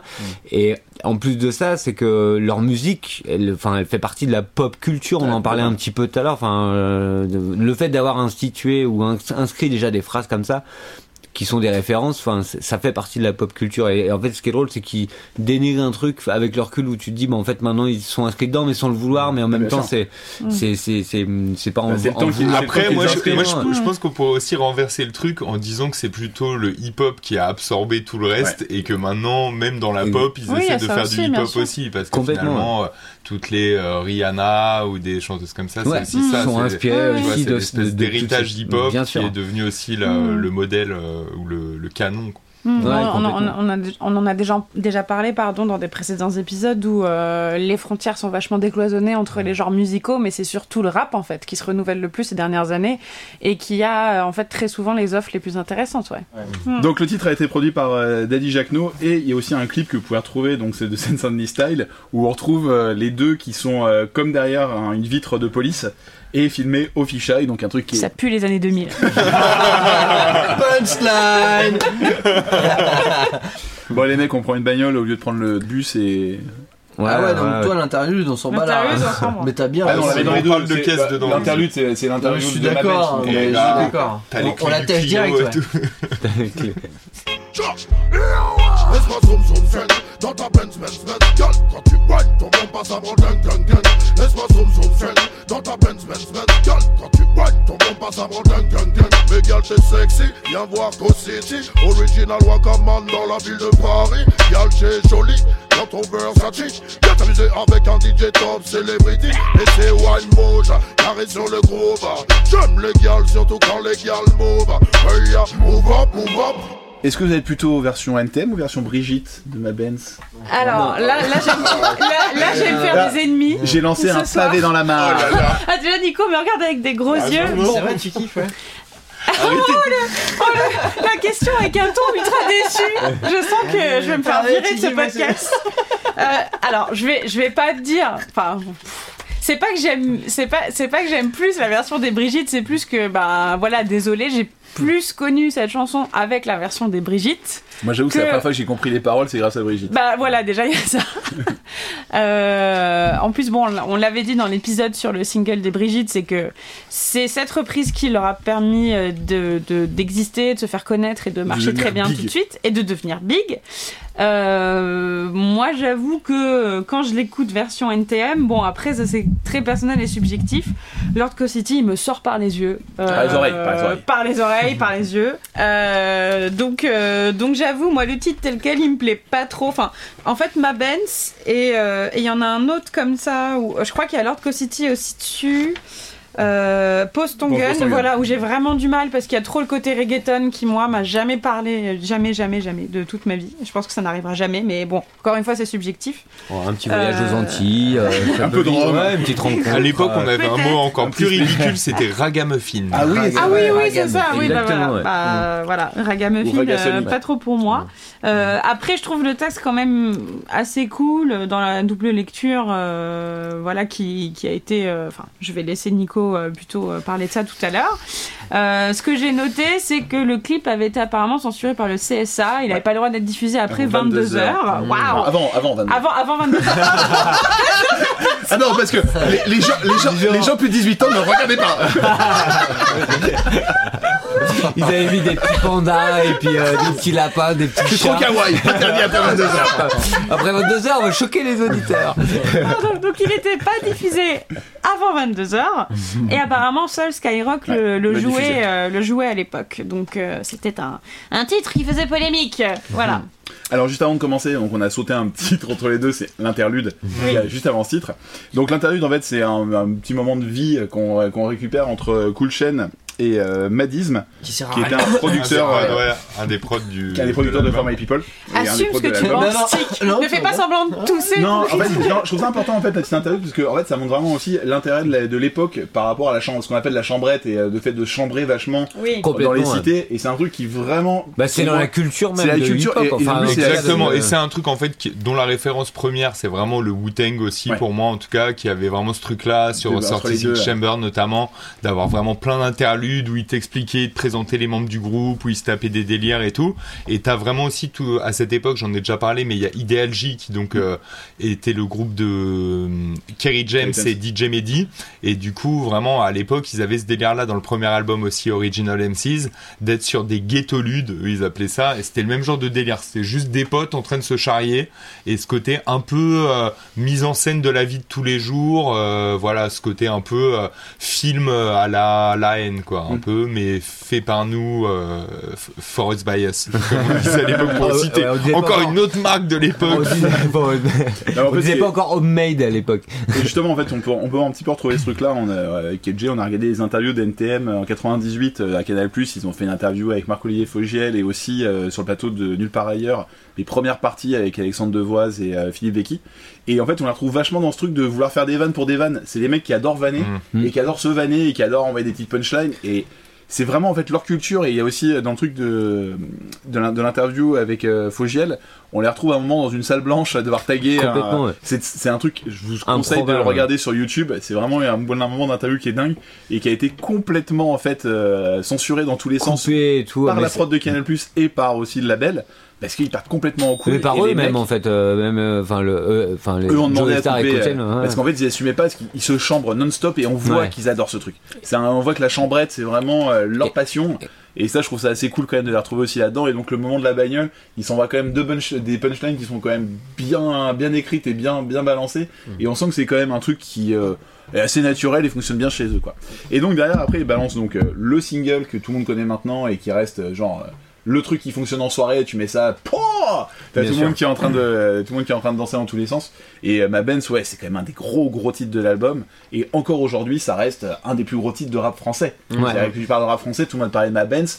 Même si personne comprend rien aux paroles, ce qui est- ce qui est génial, c'est- l'énergie du pour- bordel qui ouais, est tellement costaud hyper ouais. important. Et pour rebondir un peu sur ce que vous disiez, tous les- moi je suis comme toi, Alex, c'est-à-dire que j'ai vraiment compris le, le sens de la de la de la chanson. euh, euh, avec la version de Brigitte parce que je- parce que les paroles, j'avais j'avais pris le temps d'aller checker euh, c'était quoi exactement les paroles. Je comprenais à peu près le sens global du, du texte, mais mais en fait, euh, même quand tu connais les paroles, du coup, en fait, ça prend un, un vrai sens parce que les, les paroles, tu les imagines un peu plus euh, débiles. Débile, ouais, ouais, et alors qu'en fait, pas du tout. Il y a du fond, c'est bien écrit. Ouais, t'as l'impression que c'est un mec qui parle de sa caisse. euh, Exactement, enfin, quoi. De, Même si, voilà. de Jackie, mais pas du tout en fait. Exactement. Et à l'origine, euh, enfin pour pour la petite histoire, ce titre en fait, euh, il a été écrit euh, par euh, donc Joe Star et Lord Coast City.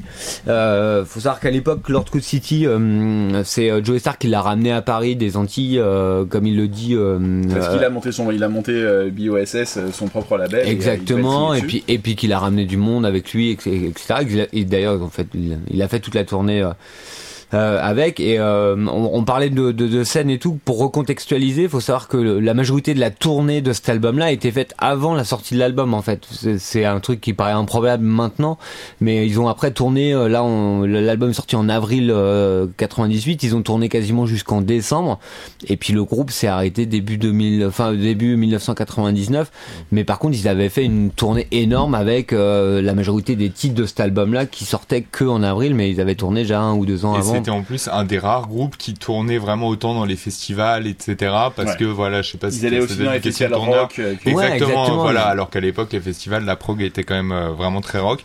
Et je voulais juste relever un tout petit truc que j'ai trouvé assez poétique dans l'écriture. Finalement, je vois là sous le côté gros bourrin, Benz, Benz, Benz et oui, tout, super énervé. Il y a quand même une belle phrase de Joe Star, c'est je deviens insaisissable à ton contact, l'air est humide. Ouais. C'est comme une étincelle dans ton regard Regard avide. vide. Je C'est sais un- pas, mais je voilà, trouve que exactement. Celle-là, il y a un côté pareil. Mais ouais. Non, mais ça, voilà, ça dépend du contexte et mais tout, il y a un mais je trouve très que lyrique, très poétique, ouais, il est super poétique, très suave. très suave et tout, de ouf, Un peu franchement. sale aussi. Mm, Et un bon, peu sale, Et pour rebondir, quand on sait un peu l'histoire de ce titre, en fait, il expliquait, il explique Joe Star que ce, ce titre à l'origine, il l'a écrit avec euh, Lord Coast City où il racontait. euh, en fait, ils l'ont écrit pour tester le matos son qu'ils venaient d'installer dans leur bagnole. Déjà, euh, voilà, c'est leur pour, Benz. pour- Ah dans ouais. leur Benz. Et de- du, du coup, euh, voilà, pour ils ont ils ont installé un matos son de ouf et ils ont créé cette prod, enfin en tout cas fait cette prod et ensuite ils ont écrit des textes dessus et puis ils ont tripé sur le type ma Benz, voilà. Et en fait, ce, ce titre, ils ont fini par euh, le- le- en faire un truc cool. Et euh, il y a un groupe qui s'appelle RMI, qui est un groupe de Rasta euh, qui, était hyper. Mais ouais, je sais. RMI. Mais oui, mais oui. C'est qui est un groupe de Rasta qui était qui, suivait en gros ce qu'ils faisaient et qui avait dealé avec euh, avec Joe Star et Lord Coast City pour récupérer le titre et puis le mettre dans un dans une compile euh, que que eux ils créaient. Et en fait, lui, ça le faisait triper d'avoir un de ses titres qui était repris par des Rasta, etc. Et en fait, quand euh, il a fait pas des rastas blancs, s'il te plaît. hein. non, non. Quand il avait écouté ce titre à, à Cool Chain, Cool Chain, il, il a dit mais en fait c'est le morceau qui nous manque dans l'album, etc. et tout. euh, alors que euh, il explique dans le livre que si en gros il était arrivé avec ce morceau euh, auprès de Cool Chain, presque Cool Chain aurait dit mais en fait tu vas, je vais faire un morceau sur ma band, mais tu vas, ok tu vas faire quoi tu vas. Et en fait voilà le fait d'avoir pris le problème à l'inverse, c'est-à-dire d'avoir créé le truc d'un et d'avoir suscité l'envie et puis le morceau était abouti quand il l'ont quand il l'a fait écouter. Et en fait, Cool Chain l'a saoulé pendant un mois pour que ce titre soit dans l'album. Hmm. Et au final, il a, il a, il a eu gain de cause parce Bah qu'il est dans l'album, alors qu'il aurait pu être euh, remixé par euh, dans une compile euh, d'un groupe, oui, d'un Ouais. groupe qui s'appelle RMI et qui fait du rasta. Et pour la petite histoire, c'est que le titre a été produit par Cool Chain, euh, par euh, Joey Star et ma- ah, pardon, excuse-moi, par Joey Star et DJ Spank. Et euh, ils se faisaient appeler BOSS déjà à l'époque, c'était un peu Hmm. leur, euh, leur nickname pour, euh, pour la prod. Et c'est quand même Joey Star qui était, euh, qui était à la manœuvre. Et on se rend Ouais, compte euh, cool. dans, un, dans un doc qui s'appelle Un an avec NTM authentique. Authentique, ouais. Et on se rend compte qu'en fait, euh, Joey Star était très présent au studio. Et par Complètement. contre, a laissé vraiment la main à Cool Chain pour le tour. Et que les deux sont un peu séparés le travail. On parlait du côté pile et face. Bah voilà, il y en a un qui était en studio, Studio l'autre, qui était en live. Et chacun gérait son bordel, Ah, chacun à sa manière quoi. C'est marrant. Et d'ailleurs, c'est encore une, une c'est la seconde, seconde track où on trouve pas le, le sample utilisé. Euh, il est très très très très très très simple ce sample. Il se tient sur deux notes. Et euh, une sorte de petite guitare un petit Ouais, il y a une, euh, qui- guitare cocotte qui arrive sur les deux et quatrième temps, et le sample général un peu derrière en bac, on sait pas du tout ce que c'est. Euh, voilà, et ça reste une prod sur deux mesures, euh, un grand classique. Donc juste pour finir avec ce titre, là il y a NTM a sorti une anthologie il y a pas très longtemps, euh, il y a quelques semaines, et dessus vous pouvez retrouver un nouveau euh, remix de Ma Benz qui est fait par Arrache.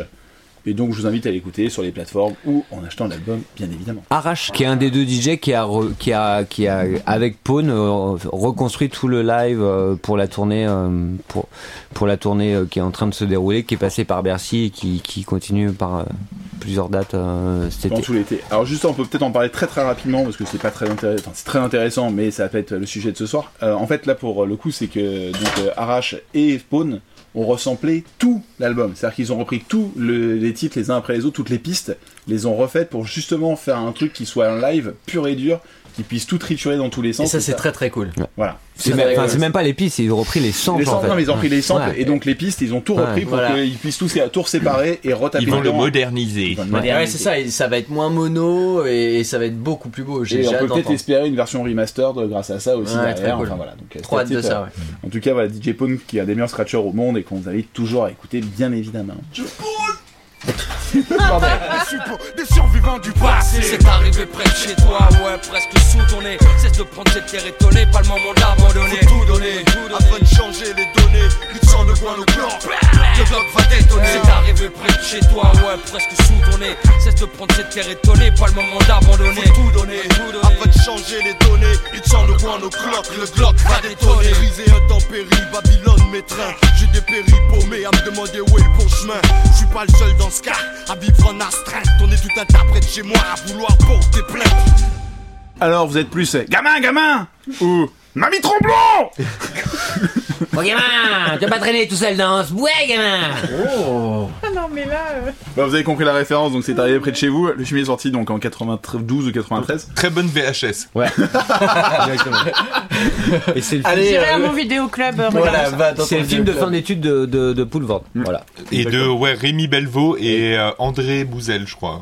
Bon, alors on va parler du film. Alors, les cahiers du cinéma. Quel du cinéma vous parle ce soir Ah non, euh, moi j'ai un truc à dire au niveau musical. Déjà, c'est que à la place du mec qui s'appelle Jayez, ouais, vu qu'on est dans le podcast musical, Ah ouais Ah bon et euh, ouais, un mec qui s'appelle Jayez, euh, qui vient du groupe Afro Jazz déjà, qui à la base était un groupe un peu underground hip-hop qui tournait un petit peu, et euh, à la base ça devait être casé. En fait, il y a toute une histoire autour de ça, c'est-à-dire que le featuring normalement sur ce morceau-là, ça aurait dû être casé sur le deuxième couplet, et puis je sais pas pour différentes raisons, elle a refusé. Euh, mais encore une fois, sur ce morceau-là, c'est les pros de l'onomatopée et des anglicismes. Et comme à chaque morceau, vraiment, ils sont là dans le pow pow, dans le euh, vraiment dans tous les trucs qui sont vraiment euh, connotés dans l'esprit de l'époque 9.3, c'est-à-dire par exemple le fait de dire scalpa. À l'époque, les Pascal, Pascal, euh, pareil pour, 500. pour nos jeunes auditeurs, c'était les billets de 500. Ouais.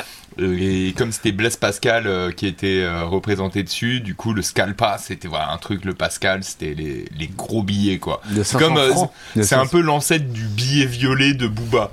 tu vois, c'est billet jaune, billet violet, billet vert là, tu Le vois. Aujourd'hui, c'est comme si on disait Ouais, je lâche 75 euros. ouais, c'est ça. Vrai, Franchement, ça, ça claquerait tellement pas. C'est genre, c'est Eh, les mecs, eh, c'est quoi J'ai des billets sur moi, j'ai 75 euros. ouais, vas-y, ouais. bon. C'est le, c'est le prix d'un mois de Navigo. Je comprends pas le problème. euh. Je paye ma carte Navigo tous les mois à ce prix-là. Eh, t'acheter tu lâches un. Pascal, eh, scalpa, vas-y. Et je rebondis, je Oh, rebondis là-dessus fine. sur le fait que justement il y a certains trucs qui sont un peu datés dans le vocabulaire en fait et qui font un peu bizarre à écouter aujourd'hui. Ça fait un peu comme quand t'écoutes des vieux discours de communistes, tu sais. Genre là il y a des mots genre dans le texte, hein, là c'est dans le texte, le peuple, le système, Babylone.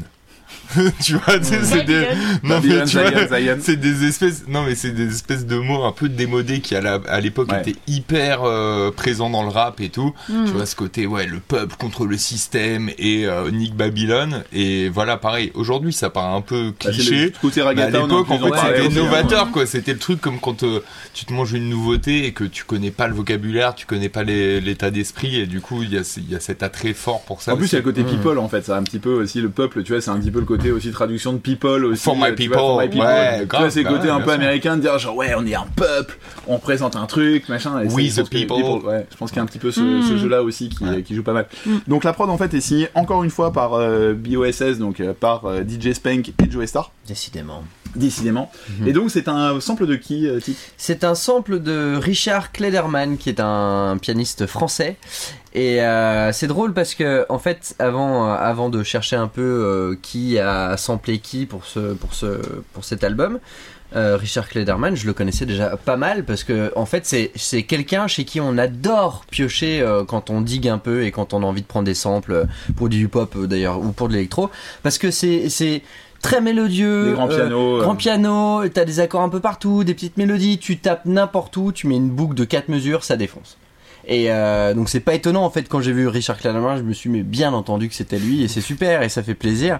Et euh, C'est vrai que les Derman, en plus, dans les années 90, c'était un petit peu euh, le grand blond qui faisait du piano, Ouais. et, euh, qui était un petit peu efféminé, ouais. et Ouais, qui était beau gosse, mais qui faisait euh, genre des grandes, des grandes chansons, quoi. C'était vraiment le truc euh, Ouais. très, très stylisé, très, Ouais. très épopée romantique, et euh, c'est assez marrant qu'un groupe de hip-hop tape dedans, ouais. Ouais, super. Mais bon, c'est encore une fois ce qui ce que j'ai aimé dans d'ensemble, c'est que quand tu l'entends, bah en fait, euh, quand tu passes sur la sur la musique originale, jamais tu te serais dit, les gars, stop, ici il y a un sample. Jamais, parce que ça, ça passe tellement, genre, c'est anodin au possible.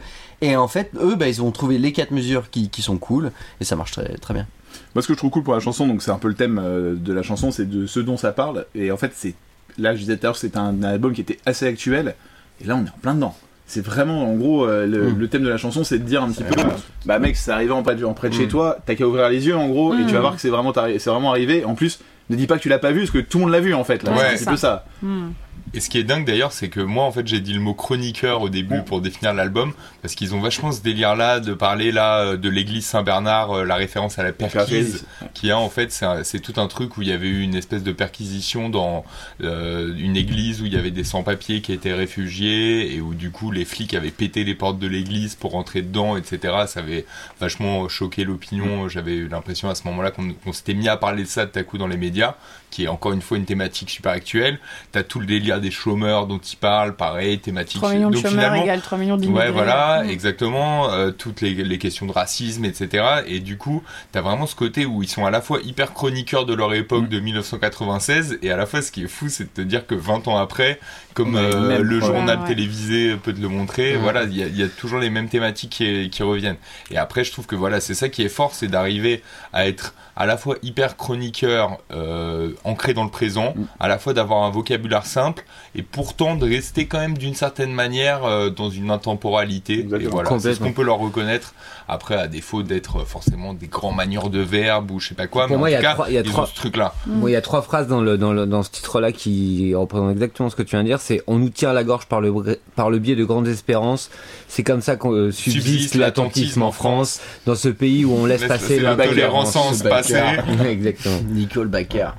Pardon, ouais, il faut au montage, d'ailleurs, je me lâche tout. Ah non, c'était super bien. Tout est là, c'est bon. Non, c'est bien. Euh, moi, ce que je retiens aussi comme phrase, c'est euh, que j'ai trouvé assez drôle. En fait, il y a trop de NTM peints sur les murs. Mm. Et euh, j'ai trouvé ça drôle, voilà, que les mecs aient ce recul-là et se dire, bah. Ouais, en même temps, c'est problématique que la jeunesse en est à ce point marre, euh, Ouais, au point de le noter partout. euh, c'est bien qu'il y a un problème. Et euh, petite anecdote personnelle. Oh La Tu neige. es tagué dans la. dans Alors la- non, alors non, alors là, je vais vraiment vous passer pour euh, la meuf la plus pure du monde. Yes. C'est NTM sur la, sur la porte de la maison de ma grand-mère. Oh non Non, non, Oh non J'ai écrit Non, un petit pec sur le sac à dos de ma sœur. près, près de, près de la maison où j'ai principalement grandi, il y avait euh, une petite aire de jeu pour gamins, ce genre d'aire de jeu ultra déprimante, qui sont ultra bétonnées en fait, qui sont au milieu de- d'un euh, d'un quartier pavillonnaire euh, Est-ce qu'il y avait des roues avec des assez nains chiant.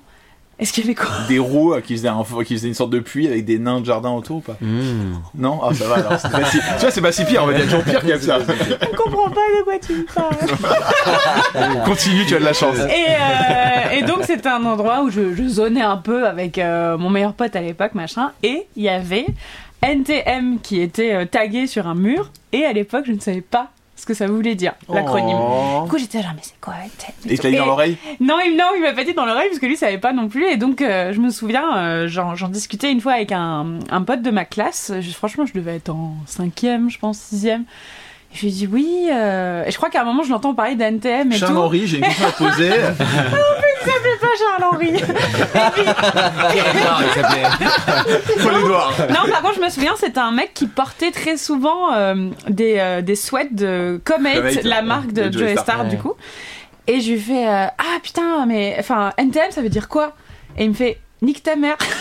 C'est quoi Mais vas-y J'appelle le pion Et en fait, Marie-Jocelyne, tu vas avoir deux heures de colle, toi, tu vas. Charles-Édouard, ça va chaud pour ta gueule Et je m'y attendais pas du tout et j'ai fait genre ah merde et à chaque fois et du coup j'étais et je et je voyais plus que ça dès que je passais à côté de ce grave je me disais ah oui nique ta mère J'ai quand acheté, même. j'ai acheté j'ai- un rouleau de peinture et un rouleau. Et vas-y, j'ai passé cette merde. Écoute, ben, t'as une distance. impôts, nos impôts ne savent pas rien. d'accord. Est-ce que tu as installé une distance supplémentaire par rapport à ce, à ce mur tagué Charles-Édouard, je ne parlerai plus jamais. Tu as dit nique ta mère. Je ne me Non non pas à c'est moins de non non c'est juste que c'est juste que ces, ces tags je les voyais tellement souvent je me disais mais qu'est-ce que ça veut dire en plus euh, ces trois consonnes tu vois genre c'est trois C'est même pas mis voyage. Tsum. C'est-à-dire quoi Tsum. Moi aussi, je me t'aime. C'est peut-être, un- c'est peut-être un jeu du pendu. Ouais, C'était je t'aime, version bizarre. Tsum. Tsum. Ça va toi Moi aussi, un tsum. Un mec, un mec a une, bou- euh, ouais, une pince à linge dans le nez. on voilà c'était mon anecdote c'est comme ça que j'ai appris le terme nique ta mère Donc, c'est arrivé près de chez toi, Nico. Qu'est-ce que tu as à nous dire par rapport aux paroles? Euh, c'est arrivé près de chez toi. Euh, en gros, moi, je sais pas. Pour moi, c'était vraiment, ce que- comme je t'ai dit, ce côté chroniqueur. Après, euh, pour le côté, on laisse passer l'intolérance sans se masser pour couronner, pour contrer les suppôts des survivants du passé. Passé. Ils font plein de références par rapport à NTM, etc. Mais ce qui m'a fait marrer, c'est qu'il y a à la fois le côté vocabulaire, comme je l'ai dit, que je trouve parfois un peu démodé, un peu à l'ancienne, un peu, je te dis, comme quand tu lis des sortes de, de livres de révolutionnaires qui te paraissent un peu démodés, ouais. Et en même temps, il y a des trucs qui m'ont paru assez euh, modernes, toujours, ou en tout cas qui sont encore utilisés aujourd'hui. Genre tout le passage où il fait dar, avatar, bâtard. Finalement, voilà, c'est encore des mots dans les trois cas qui, qui s'utilisent, quoi. Cédar, euh, j'ai un nouvel avatar, espèce de sale bâtard. C'est déjà, Avatar, les- c'est les trois en piliers, fait, c'est les trois piliers de notre civilisation actuelle, quoi. Tu vois, Ouais. un peu, il y a un peu ce côté-là. Et euh, après des mots un peu aussi euh, un peu plus complexes, genre impotent, attentisme, des trucs comme ça pour le coup que tu retrouves pas dans du PNL ou euh, tu vois un peu moins quoi. Enfin en tout cas voilà où il y a un vocabulaire en tout cas où ils sont dans ce délire à la fois hyper brut de décoffrage et à la fois par moments ils vont sortir aussi des des mots un peu et une pensée euh, qui sont euh, tout à fait euh, des mecs qui sont, nés, qui sont nés dans les années 70 aussi et qui ont vécu ce truc-là, quoi. On passe. euh. Et mais est-ce qu'on est encore là? Prêt à foutre le souk et tout le monde est corda.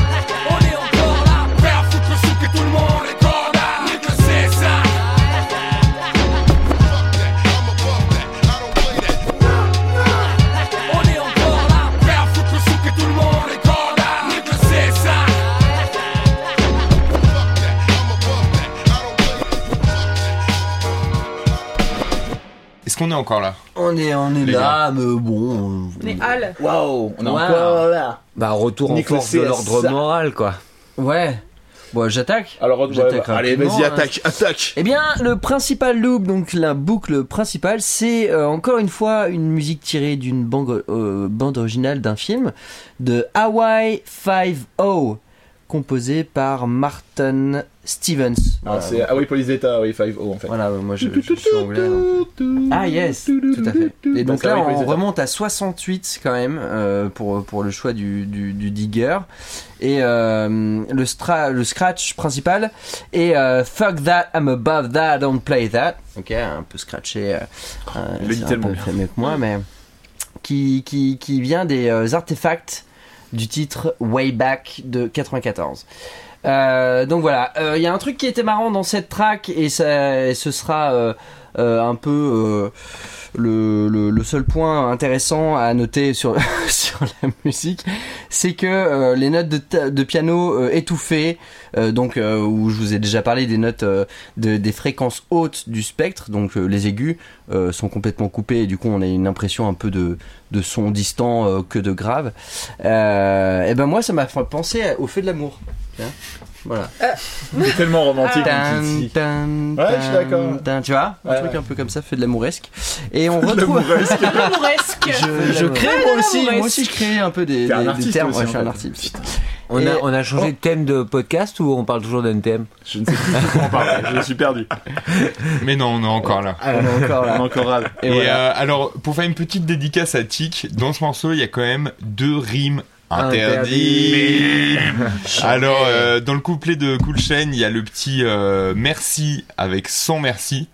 Nul. Ça, Zéro. quand même, dur, Erreur. dur. Après, même le nique sa merci. Si. je Ouais. l'aime bien, celui-là, Ouais, mais... non, celui-là, il passe bien. Ça passe. Celui-là, c'est il, fait, il, fait, il fait que les deux autres au-dessus, bon allez, tu, Bon, allez, tu- presque allez. tu les et après, euh, quand même, Joe Star est sympa. Lui, il en fait Ouais, une aussi, ouais. histoire d'équilibrer un peu le truc. C'est euh, sur le. euh, Bâtard. il fut un temps, on nous aurait pendu.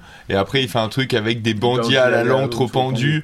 Et pareil, pendu et pendu, c'est un peu dur, quoi. C'est. Erreur, ceci Bâtard. est une- Euh, mec, on parle de Joey Star, reste Oh là là, moi je me, Mais moi, c'est pas moi qui ai dit ça, hein, je me c'est désolidarise Je me à Il vit dans le juste 15e, dit il vit dans le que 15e. dans La, la poésie euh, générale de cet album, c'était euh, deux rimes un peu plus faibles. euh, Voilà, en tout cas, c'est deux rimes un peu plus faibles pour moi de l'album.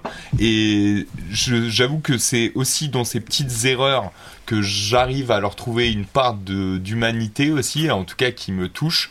C'est-à-dire que par exemple dans ce morceau-là, il y a aussi Joe Star qui dit "Mon cœur est aussi dur que le pays qui m'a vu naître par erreur, erreur." Et justement, il y a aussi tout ce délire-là où euh, toujours au détour d'une phrase, presque euh, sans qu'on s'en rende compte, il te balance une espèce de petite euh, information hyper puissante ou hyper touchante sur leur vie, sur leur vision du monde et tout. Et je trouve qu'ils sont forts là-dessus. Ils sont sur un, un texte où ils sont, on est encore là en train de s'énerver. Tout le monde pense qu'ils disent juste nique le CSA, qu'ils sont trop vénères contre le système et tout.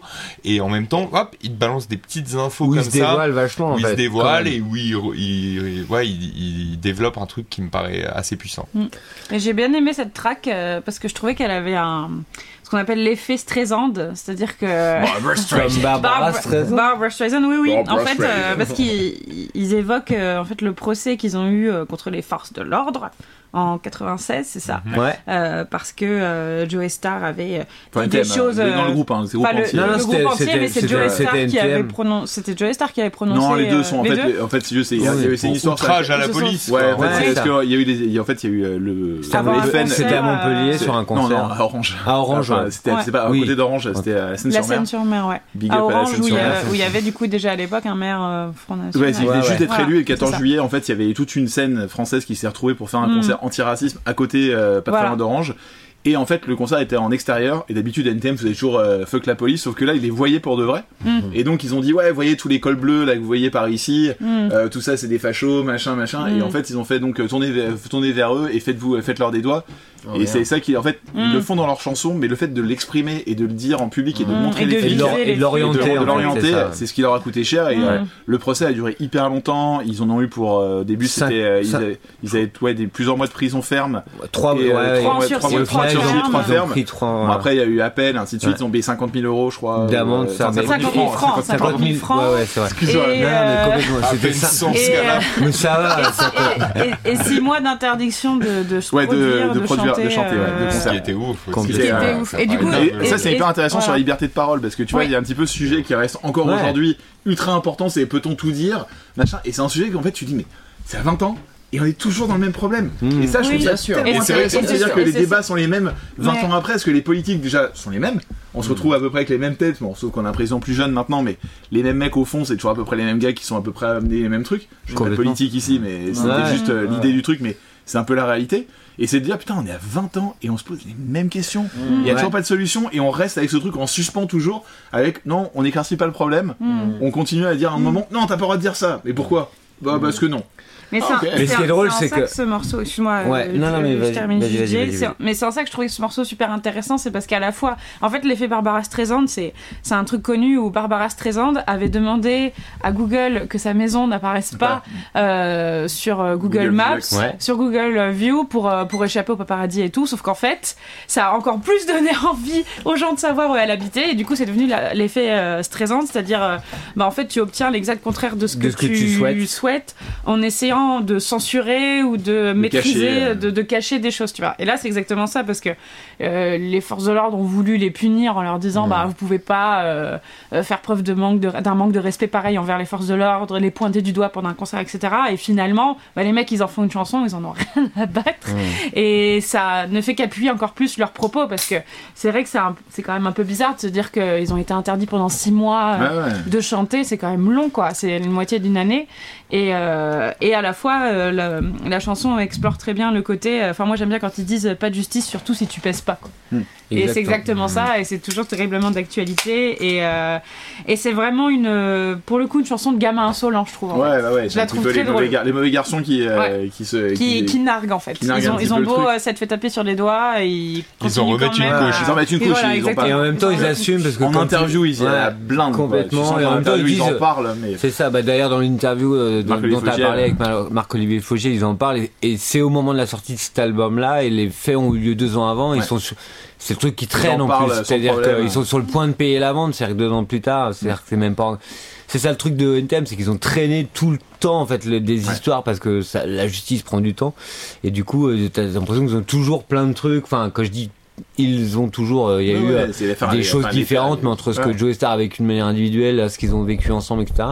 Et ça a alimenté quand même les médias euh, de, de- pendant des années et des années. Et Ça sent bizarre, non, ici Mauvaise haleine, cela dit, dormez tranquille. L'hiver sera rude, ils seront moins nombreux en avril. Et puis de toute façon, depuis quand les gouvernements s'occupent-ils des gens qui meurent? C'est pas leur renom leur est au redressement de leur France.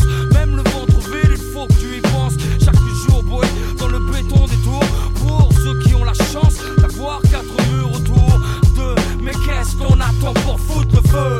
Juste d'être un peu plus nombreux. Car y a beaucoup plus de ouf que d'odeurs de bouffe dans les quartiers de ceux qui souffrent. y a comme des odeurs de souffle. oui. Never ask me what time it is. You could come into my neighborhood. Never, never, never ask me what time it is. You could come into my neighborhood. Alors, it smell good ou pas tant que ça?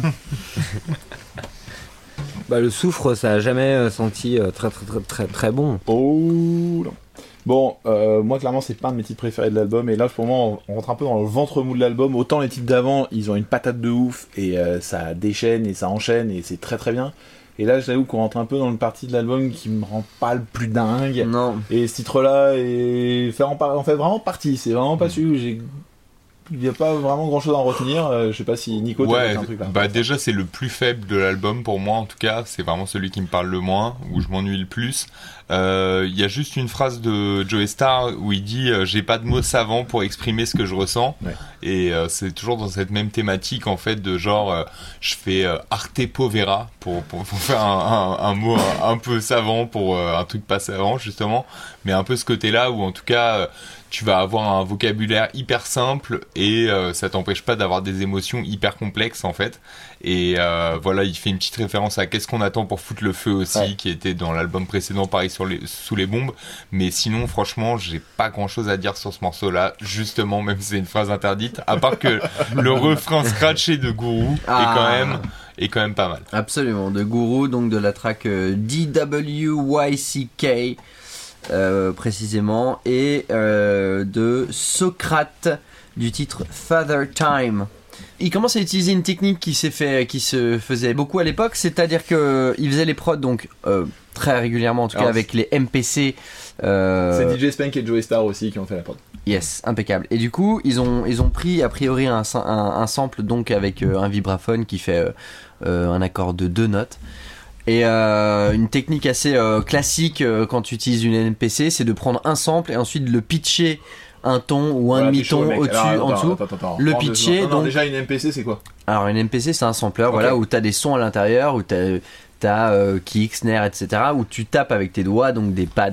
Voilà. Des petites touches sur lesquelles on des tape. petites pour touches. faire va dire. sortir il n'y a Des pas de son à l'intérieur, c'est toi-même toi qui qui programme. Tu importes des tes sons. euh, voilà, voilà, tu importes tes Et sons. chaque touche est un son et après tu composes ta musique avec, avec les touches. Et du coup, tu peux rentrer euh, grâce à cette boîte à rythme, des samples de vinyle, donc que tu rentres ton vinyle directement dedans, le son, et ensuite tu enregistres la partie qui t'intéresse.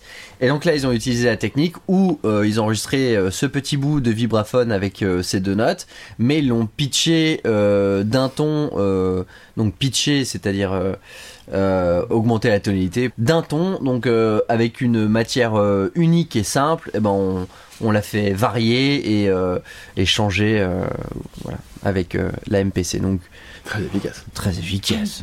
Momo?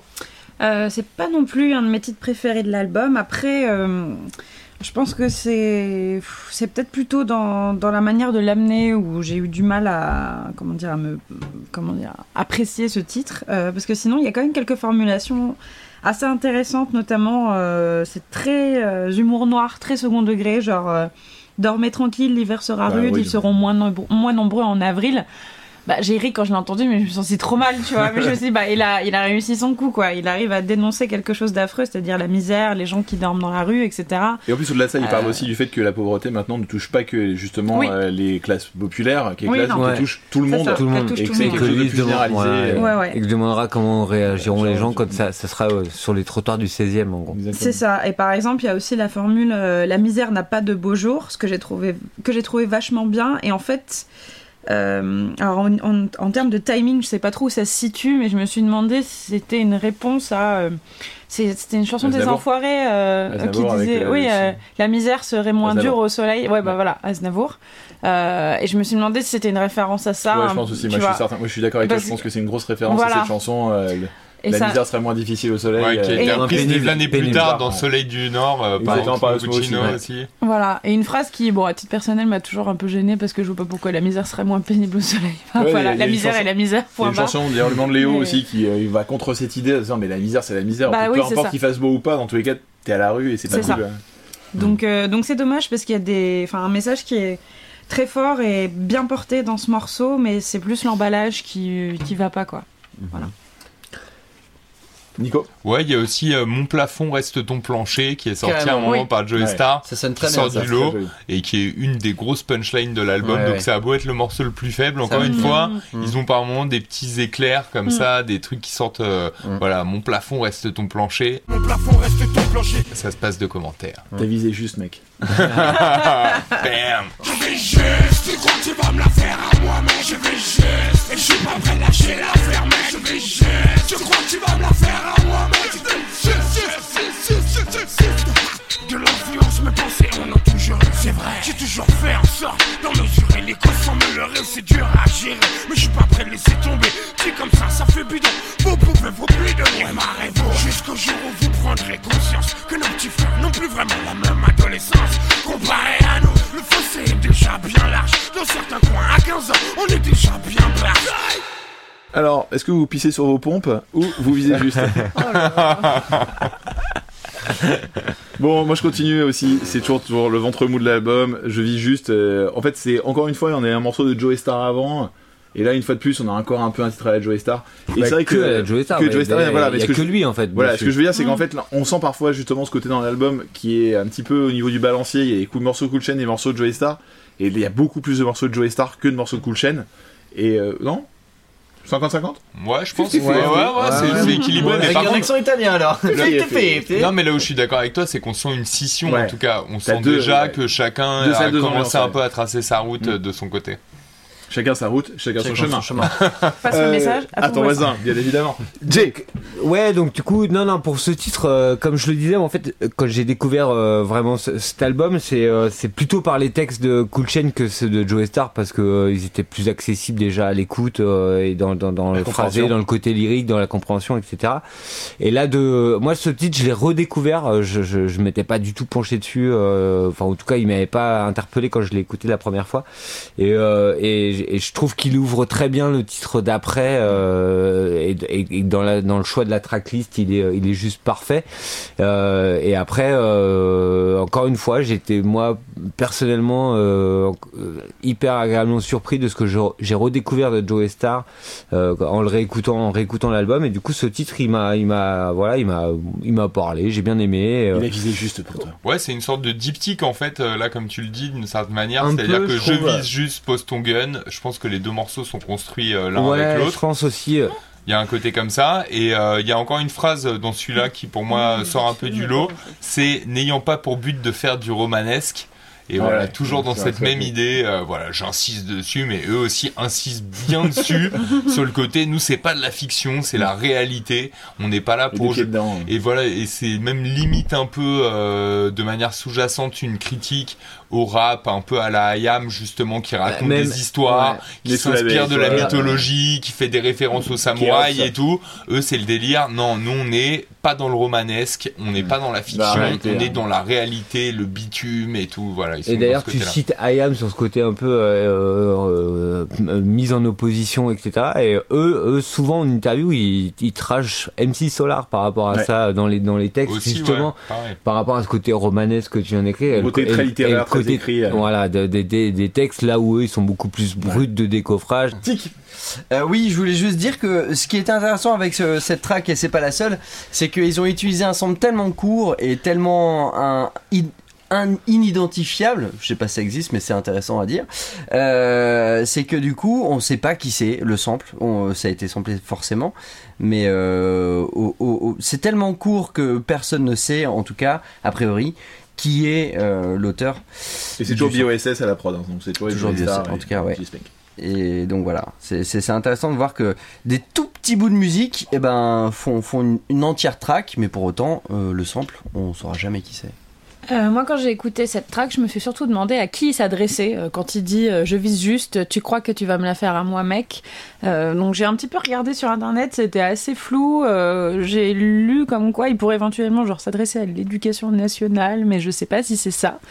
En tout cas, ouais, cette chanson m'a pas trop parlé non plus, même si encore une fois, je pense que l'intention est intéressante derrière, dans l'idée aussi d'être encore une fois le- une sorte de porte-parole de la jeunesse, faire un bilan euh, de euh, un peu du, encore une fois du désœuvrement euh, que pouvait rencontrer une grosse partie de la jeunesse à l'époque et bon c'est encore beaucoup le cas malheureusement aujourd'hui mais j'ai- j'aime vraiment pas sa manière enfin j'aime pas son flow sur cette track là j'ai l'impression qu'il a une patate dans la bouche et Ah, ça va continuer après. hein. et, et- et du coup, et en fait, ça, hum, ça, m- ça me perturbait beaucoup. et J'avais du mal à me concentrer sur ce qu'il disait. Alors, je sais pas comment ça se fait qu'il s'est retrouvé à, à rapper comme ça. Bon, euh, voilà. Euh, du coup, euh, ouais, c'est une track qui m'a vraiment laissé sur ma faim. Euh, elle m'a pas interpellée comme d'autres euh, qui sont beaucoup plus fortes. quoi. Il a un vrai problème de, de diction quand même euh, par-dessus. Bah, c'est ça, en fait, C'est est-ce- endoré à ce moment-là, je pense que Bah, ouais, Est-ce que c'est assumé ou pas? Est-ce que ça fait partie du personnage? Par rapport à son flow et par rapport à sa voix, c'est vrai qu'il a encore une il a beaucoup de changements entre, le, entre les quatre albums. Il y a une évolution constante de Joey Star au niveau de son, de son flow Mais et de même sa au sein voix. de cet album, en Et fait. là, il a un truc qui est beaucoup plus animal, beaucoup plus euh, Ouais. bestial. Il veut vraiment être dans la Ouais. dans l'énergie et dans Ouais. le côté Funky euh, bestial. Ouais, funky bestial. Vraiment, il a ce truc où c'est pas calculé. Il arrive, il fonce, machin. Mm. Et ça, je trouve ça assez cool. Et c'est vrai qu'après, effectivement, c'est au détriment peut-être parfois de la compréhension, mais ça reste vachement dans l'énergie. Et euh, même dans ce site que je trouve pas dingue. Il a quand même un truc où, punaise, le mec il balance un truc, Ouais. tu l'écoutes en fait, t'as envie de l'écouter, Ouais, et t'as envie de te dire waouh. Et il raconte Ça- une histoire, il raconte son histoire. euh, et d'ailleurs, il termine son dernier couplet en disant Et moi, ça me dérange. Enfin, tu vois, c'est genre en gros tout ce que t'as- tout ce que tout ce qu'il vient de dire. Enfin, voilà, il donne son avis quoi. Et c'est ouais. affirmé en fait. Bon, on pose des armes et on passe à autre chose.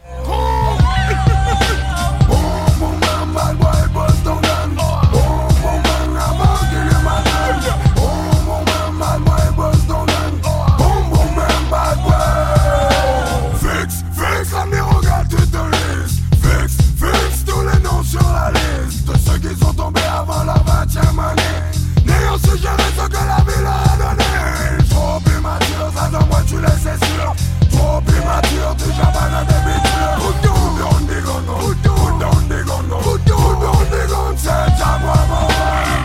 Alors, est-ce qu'on reprend les armes ou Moi je le laisse, je le Ah prends ouais. pas, non. Ou tu poses ton gun? Moi je pose mon gun. Pourquoi t'aimes pas le titre ou est-ce que t'es pas, est-ce que t'es contre les armes? Je suis contre les armes. Oh, c'est mignon. Oh, trop mignon. Moi, je pose mon gun parce que j'aime le titre et que et que, et que j'aime le discours qui qui diffuse dans ce titre et que justement là où on les attend sur en mode, euh, enfin où on les attaque régulièrement ou en tout cas à l'époque on les a- les attaquait pardon régulièrement sur le côté, euh, euh, vous mettez euh, les banlieues, euh, enfin vous À sang, en, effervescence et euh, donc du coup en position euh, de réaction contre la police etc. Là, en fait, ils ont un discours qui est tout autre et, et, qui est en plus légitime, etc. Enfin, c'est-à-dire qu'ils ont un, un discours sensé, réfléchi euh, sur sur le- la violence, sur euh, sur euh, le fait que c'est pas euh, parce que t'as un gun que tu vas t'en sortir, enfin, etc. Ouais, et puis encore une fois- les tiens. euh. Ouais, et puis encore une fois, c'est un sujet d'actualité de fou. Mais quand tu penses en ce moment, non, mais quand Ah tu oui, penses nous, en ce maintenant. moment, Bien tous sûr. les débats qu'il y a aux, Aux États-Unis. États-Unis Mm.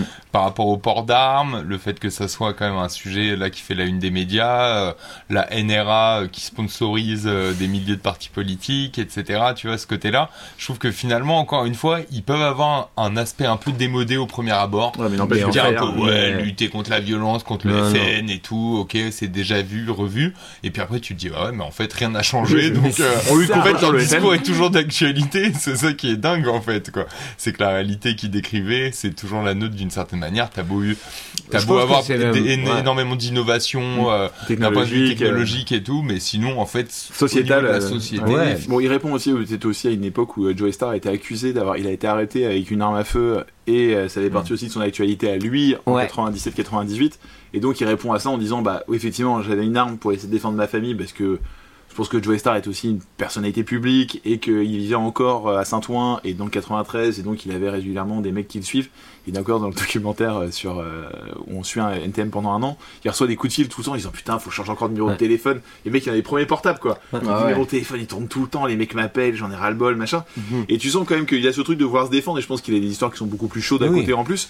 Et le résultat c'est Mais- qu'il a ce truc de dire bon ok j'ai peut-être un flingue mais c'est pas une bonne idée et en interview il en parle euh, chez Fogiel je crois aussi. Il y a Fogiel qui l'interroge sur ce sujet et qui l'explique en disant ouais bon bah c'est une connerie avoir des armes c'est pas une bonne idée et ça sert à rien et en fait la violence appelle la violence. Mmh. Donc euh, non.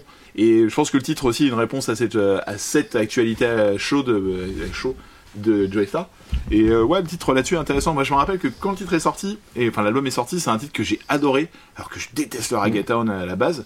Mais je trouvais qu'il y avait une telle énergie et un truc de voix Mm. qui est tellement en fait euh, après, alors ça je sais qu'il mais c'est sur le refrain, c'est le Ouais, ouais, c'est- ouais, ça. bad boy, là. Ouais. Et euh, moi je sais que tu vois, Joey Star me entendait ça me tuerait, mais le truc c'est hyper rock en fait. Je trouve qu'il y a un côté ultra punk dans le truc de d'arriver hein, et que- euh, d'être Non, mais c'est il, de il adore prendre le, mic, de machin. Et puis même euh, ils ont, ce côté pour moi, euh, tu vois, c'est des mecs qui ont écouté les Beastie Boys, qui ont écouté Public Enemy, qui avait un truc de hip-hop, Complètement. genre ultra euh, dur où on arrive et les mecs sont entre le punk et le rock, et, enfin le punk et le rap, et ils s'en foutent et en gros tout ce qu'ils veulent c'est une énergie folle et ce titre je trouve qu'il il déborde d'énergie quoi. Les mecs sont à donf. Mm. et euh, là c'est Lord Co-City et Joey Star qui font, euh, qui font le refrain et le refrain il t'explose en tête Mm. mais un truc euh, c'est un refrain qui Ouais, est fou quoi bien. Et Moi, à l'époque, je crois qu'ils faisaient pas mal de live ensemble aussi, Ouais. justement, Lord City et Joey Star, des espèces de délires Des, un peu sound system et tout, où ils étaient là, où ils posaient, ils mixaient avec euh, DJ Spank, et en même temps, eux, ils posaient des gros refrains, des gros couplets, euh, en mode ragamuffin, justement, euh, comme on disait à l'époque.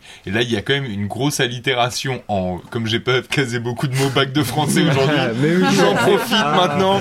Mais non, non, le petit côté sur le boom boom bang bad boy. Et en fait, je trouve ça énorme parce que justement, ouais, c'est un procédé littéraire et tout, mais c'est surtout un procédé pour foutre le feu dans une salle euh, Ouais. quand t'es là, tu vois. Et tu balances un truc comme ça avec ce, ce genre de seul. lettres. Voilà, c'est que des mots anglais. Il y a le côté anglicisme, il y a le côté rythmique.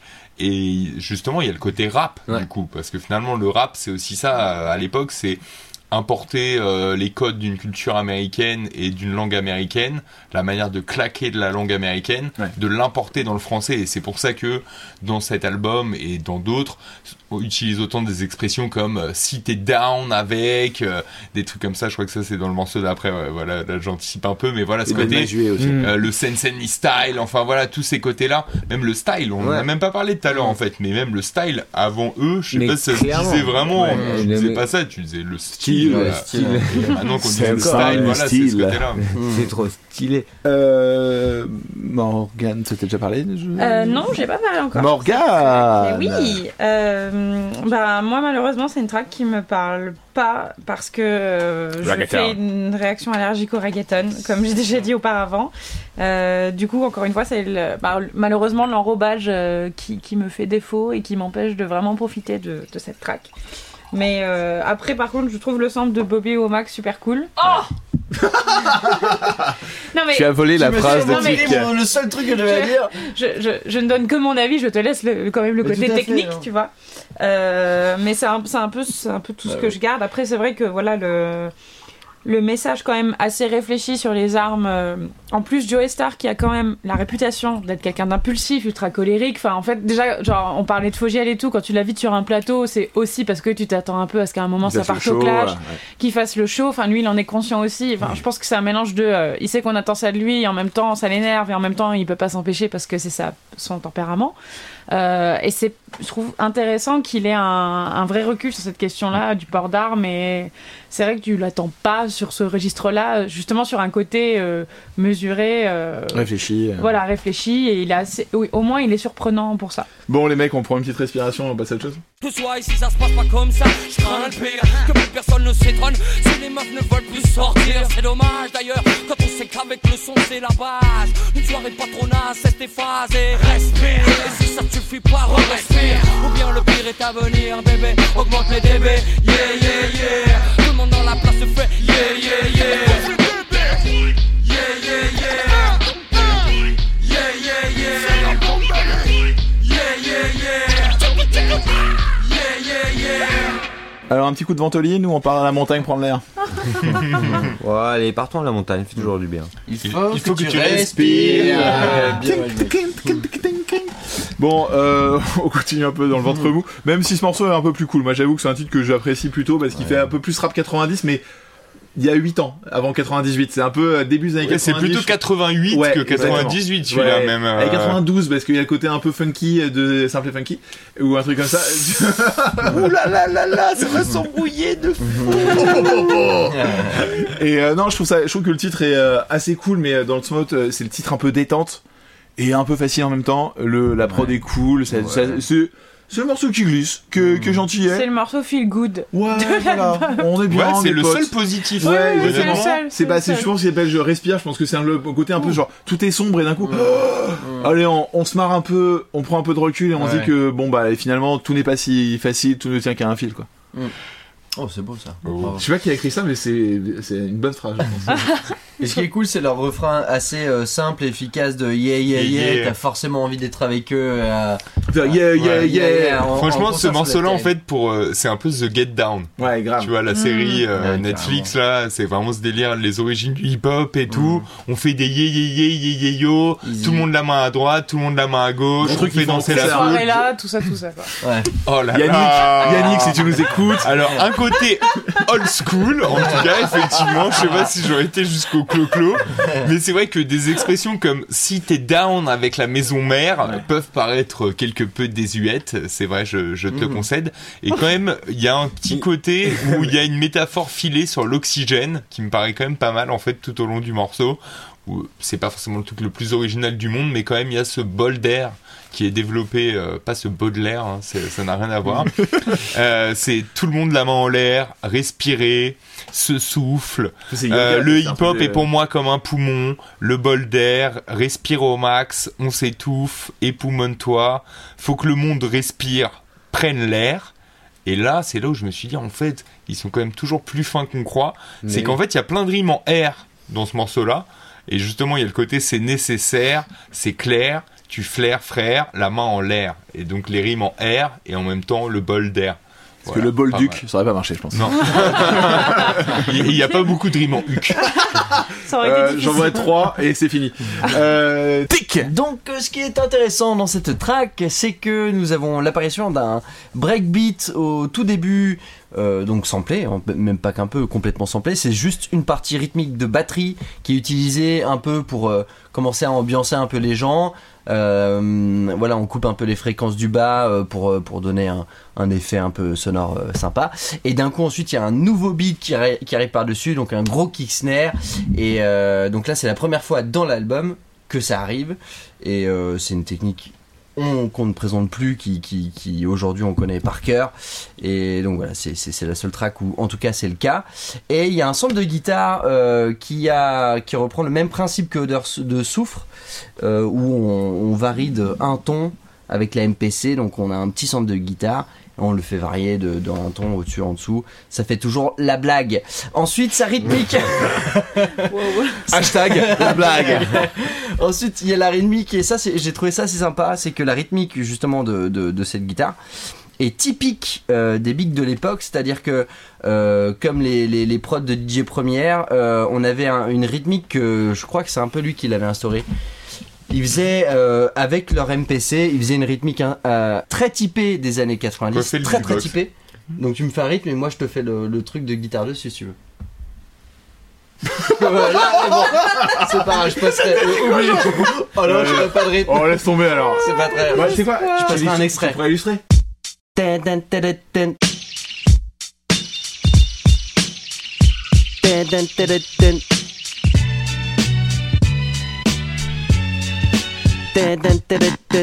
Mais voilà, c'est juste, euh, c'est juste quelque chose que voilà, j'ai, j'ai, j'ai aimé euh, euh, entendre et, et voilà. Euh.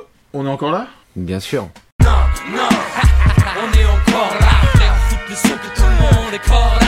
Que c'est ça.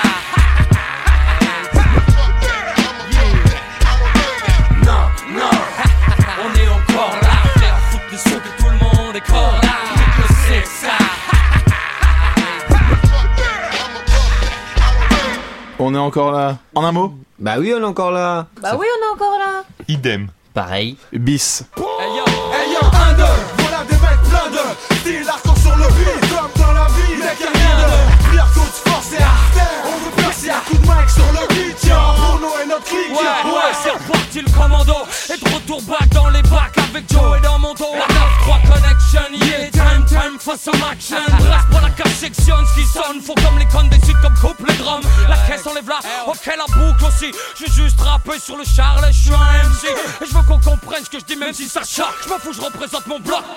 Alors, est-ce qu'on est hardcore sur le beat? Yo? Ou pas Mais grave, on est hardcore sur le beat, yo.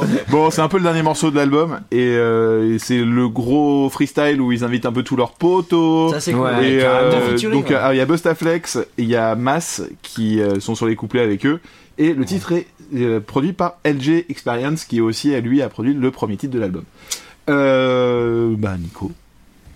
Alors, euh, bah déjà, en fait, ça confirme un peu ce que je disais tout à l'heure, c'est-à-dire que euh, Cool Chain vient représenter For My People, Joey Star vient représenter BOSS, et d'ailleurs, les deux poulains qu'ils invitent sur ce morceau, donc sur le dernier morceau à proprement parler de l'album, c'est Bustaflex d'un côté que Cool Chain produit, qu'il a signé sur son label et qu'il essaie de développer. C'est Cool Qui qui a fait la que réalisation, et puis c'est Cool Chain qui a fait toute la réalisation du premier album. album de Bustaflex à une époque où honnêtement moi un réalisateur d'album je savais même pas ce que c'était et c'était un- une des premières fois où j'ai entendu ce terme là Ouais, c'était euh. Cool Chain pour l'album de Bustaflex et où effectivement on sent son empreinte euh, à plein de niveaux Euh, et de la même manière MASS on, l'a- on a pu le découvrir en fait sur la euh, compile BOSS à l'époque qui avait été sorti où il avait un morceau qui était assez cool, euh, très ego trip et tout, mais qui sortait quand même pas mal du lot euh, sur la compile, qui était la compile du label de Joey Star et, DJ Spank. Donc il y avait vraiment ce côté-là où en tout cas Bustaflex et MASS euh, et Joey Star et Cool Chain sur le même morceau, ça faisait vraiment bon. On annonce, on introduit la nouvelle école qu'on va vous présenter et en même temps on essaie de montrer qu'au micro on est toujours aussi chaud. En gros, moi c'est comme ça que je le comprends. Après, honnêtement, sur ce morceau, justement, je trouve qu'il y a deux trucs. C'est que le titre lui-même, Hardcore sur le beat, Ouais. il paraît hyper cliché. Mais en fait, je pense qu'à l'époque, quand tu te prenais ça Bah dans, ouais, la, dans gueule, hardcore, hein. ni le thème hardcore, ni le thème beat chose, ouais. et, euh, était familier. Donc tout à coup, c'était deux mots. Ça te paraissait un peu surréaliste. Maintenant, ça paraît deux clichés Ouais, du rap, un peu, tu Mm. vois. Et après, euh, pareil, je trouve que au niveau des flots, on sent justement une passation de pouvoir entre ce que j'appelle j'appellerais l'ancienne école du rap français, à savoir euh, NTM, IAM, Assassin, qui étaient quand même dans des flots assez old school, et toute la nouvelle école qui est arrivée après avec Time Bomb et les mecs Ouais. comme ça. Mec, déjà Et dansé, où justement. Bustaflex et MASS, ils sont vraiment dans un truc où ils sont quand même hyper techniques sur le morceau, et notamment, franchement, tout le couplet de, enfin tout le refrain déjà avec le Eyo 1-2, voilà des mecs plein de style, voilà il y a ce truc de rejet dont je parlais tout à l'heure, mais qui reste assez old school. Mais par contre sur le reste, franchement, ils sont hyper euh, actuel en fait, genre notamment le couplet de MASS, Ah, en termes de, de multisyllabique, d'assonance, d'allitération, il te sort des mots comme onomastique, qui est, euh, ça c'était pour le- l'épisode Feu Chatterton, le mot inconnu, onomastique. Et, euh, sponsorisé par Pierre Larousse. Ouais, voilà, ouais, c'est ça. Le petit Robert. Et le petit Robert.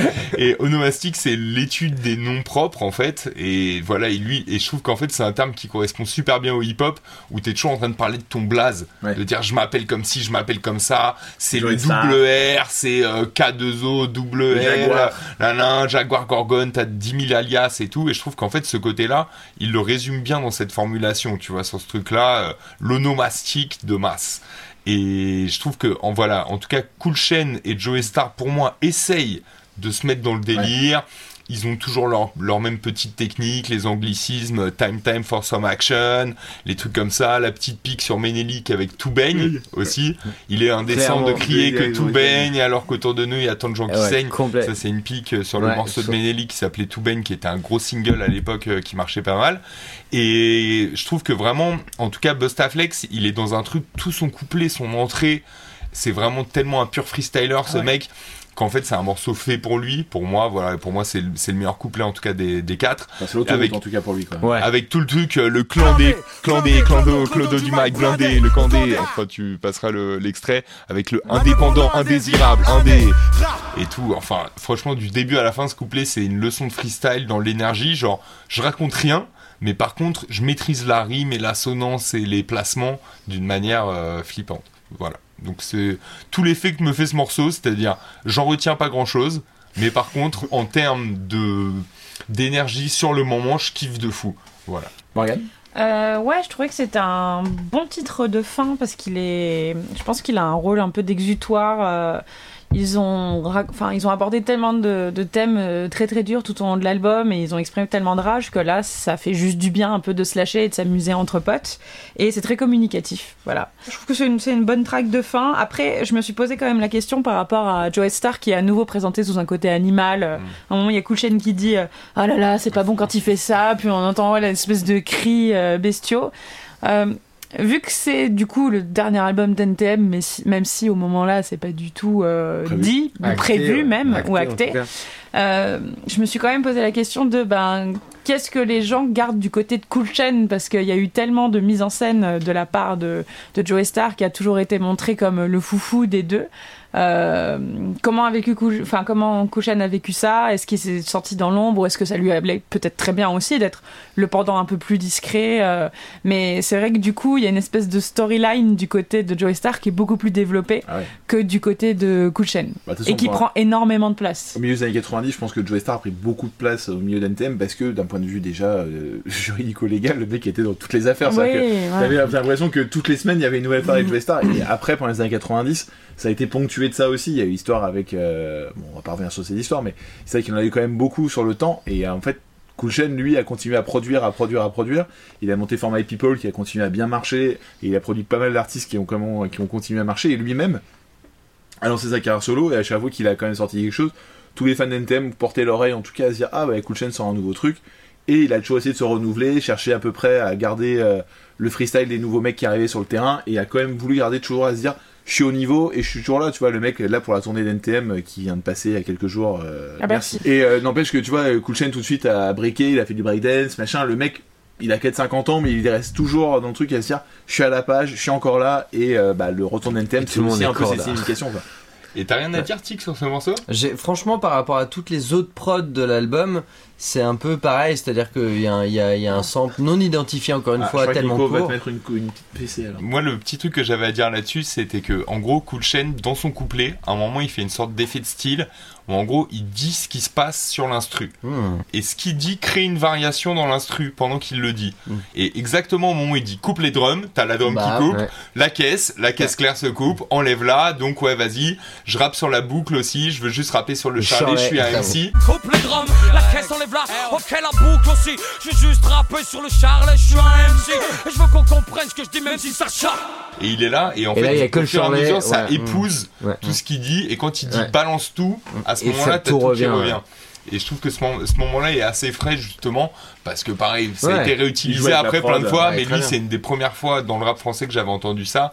Le mec qui vraiment décompose les différents éléments du Mm. kit de batterie Absolument. et euh, de Mm. la MPC justement et qui en fait te les fait ressentir et c'est là où justement tout le rap de cette époque paraît hyper simple et il l'est parce qu'il est limité aussi par les machines qui ont pas autant de mémoire qu'un ordinateur aujourd'hui etc dans Mm. les capacités de création musicale Mm. mais en tout cas ils sont quand même déjà dans un délire de d'utiliser toutes les petites variations qui leur sont permises euh, par ces machines là Tout à fait. et voilà, j'ai trouvé que là en tout cas c'était bien amené dans le morceau freestyle. Mm. Et autant j'ai trouvé les deux autres mecs bien au-dessus, autant j'ai trouvé que Cool Chain sur ce petit passage, c'est une bonne dédicace euh, Et d'ailleurs, ça aux doit, ça amateurs. doit être le seul moment en fait de tout l'album où il y a un délire de euh, beatmaker et euh, rappeur en Qui cohésion comme ça. sûr. Exactement. C'est rare. Bon, donc Hardcore sur le beat, on est d'accord, c'est un petit peu à l'aube de l'an 2000 pour les jeunes. Faites pas le même deal parce que justement, il y a une nouvelle génération qui arrive et elle a compris tous les codes. Et elle est venue pour tout déglinguer, quoi. Bon, en tout cas, cet album, donc, on a, après, il y a une outro. Où Ah d'accord. Non, parce que vraiment l'outro, moi c'était la track où j'ai vraiment le, plus de trucs à dire. Ah bon, ah, ok. Non, non, mais je rigole, il y a rien à dire. Ah, bon, que vas-y, on finit, on finit quand même. ça, c'est un beat, vas-y, c'est on un passe, ensemble de on passe. Henri Mattini de attends. 69, c'est terminé. Allez, on passe à l'outro.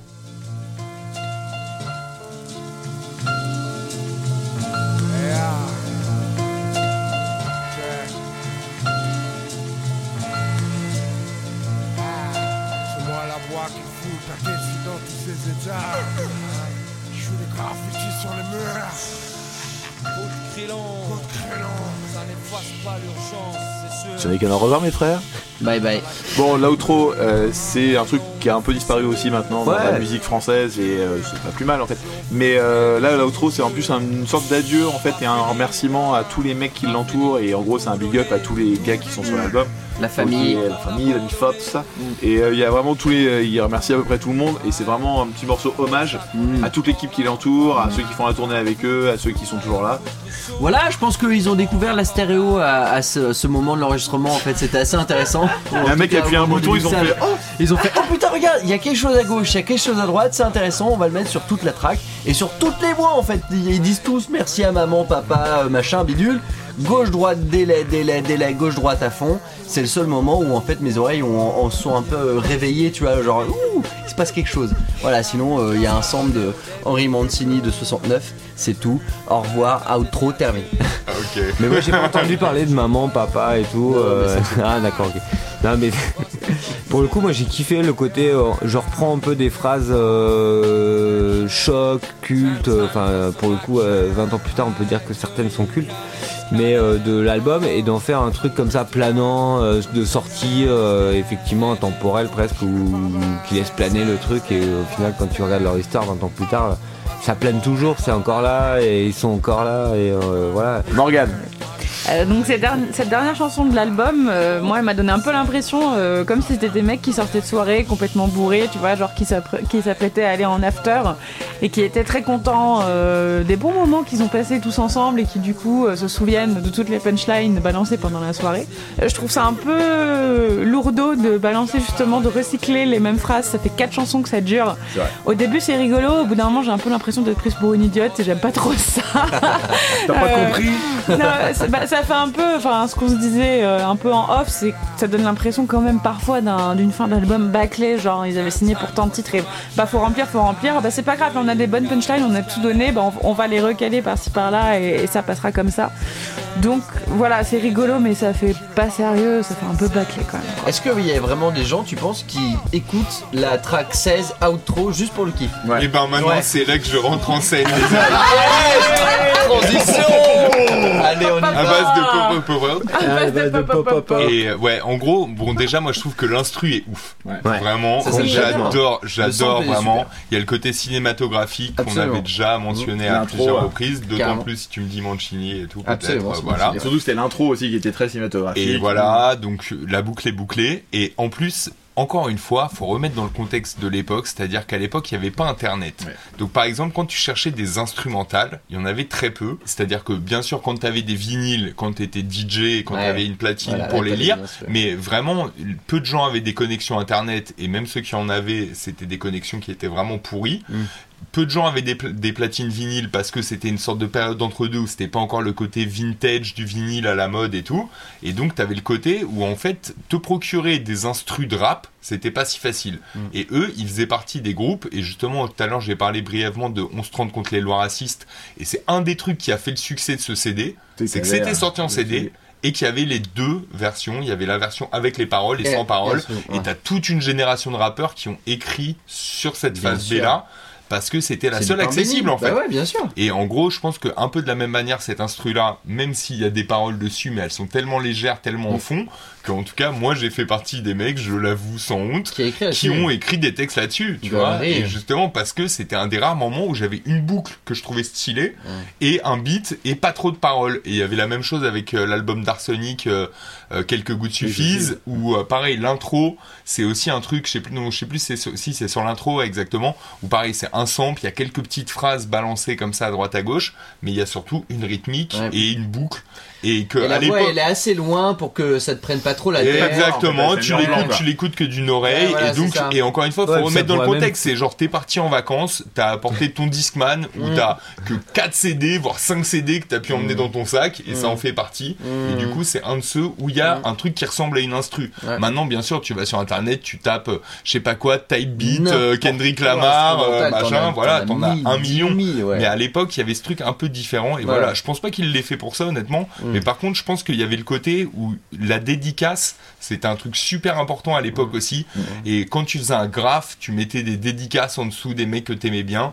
Quand tu faisais, euh, de la même manière, quand tu faisais un concert, tu faisais des shout-out Euh, à machin, big up à machin. Et pareil, aujourd'hui, ça paraît peut-être un peu ridicule ce côté-là. Et en même temps, tu te rends compte tout, que c'est vachement rentré aussi dans... Dans les réseaux sociaux, en fait, on fait exactement ça. C'est ce qu'on fait.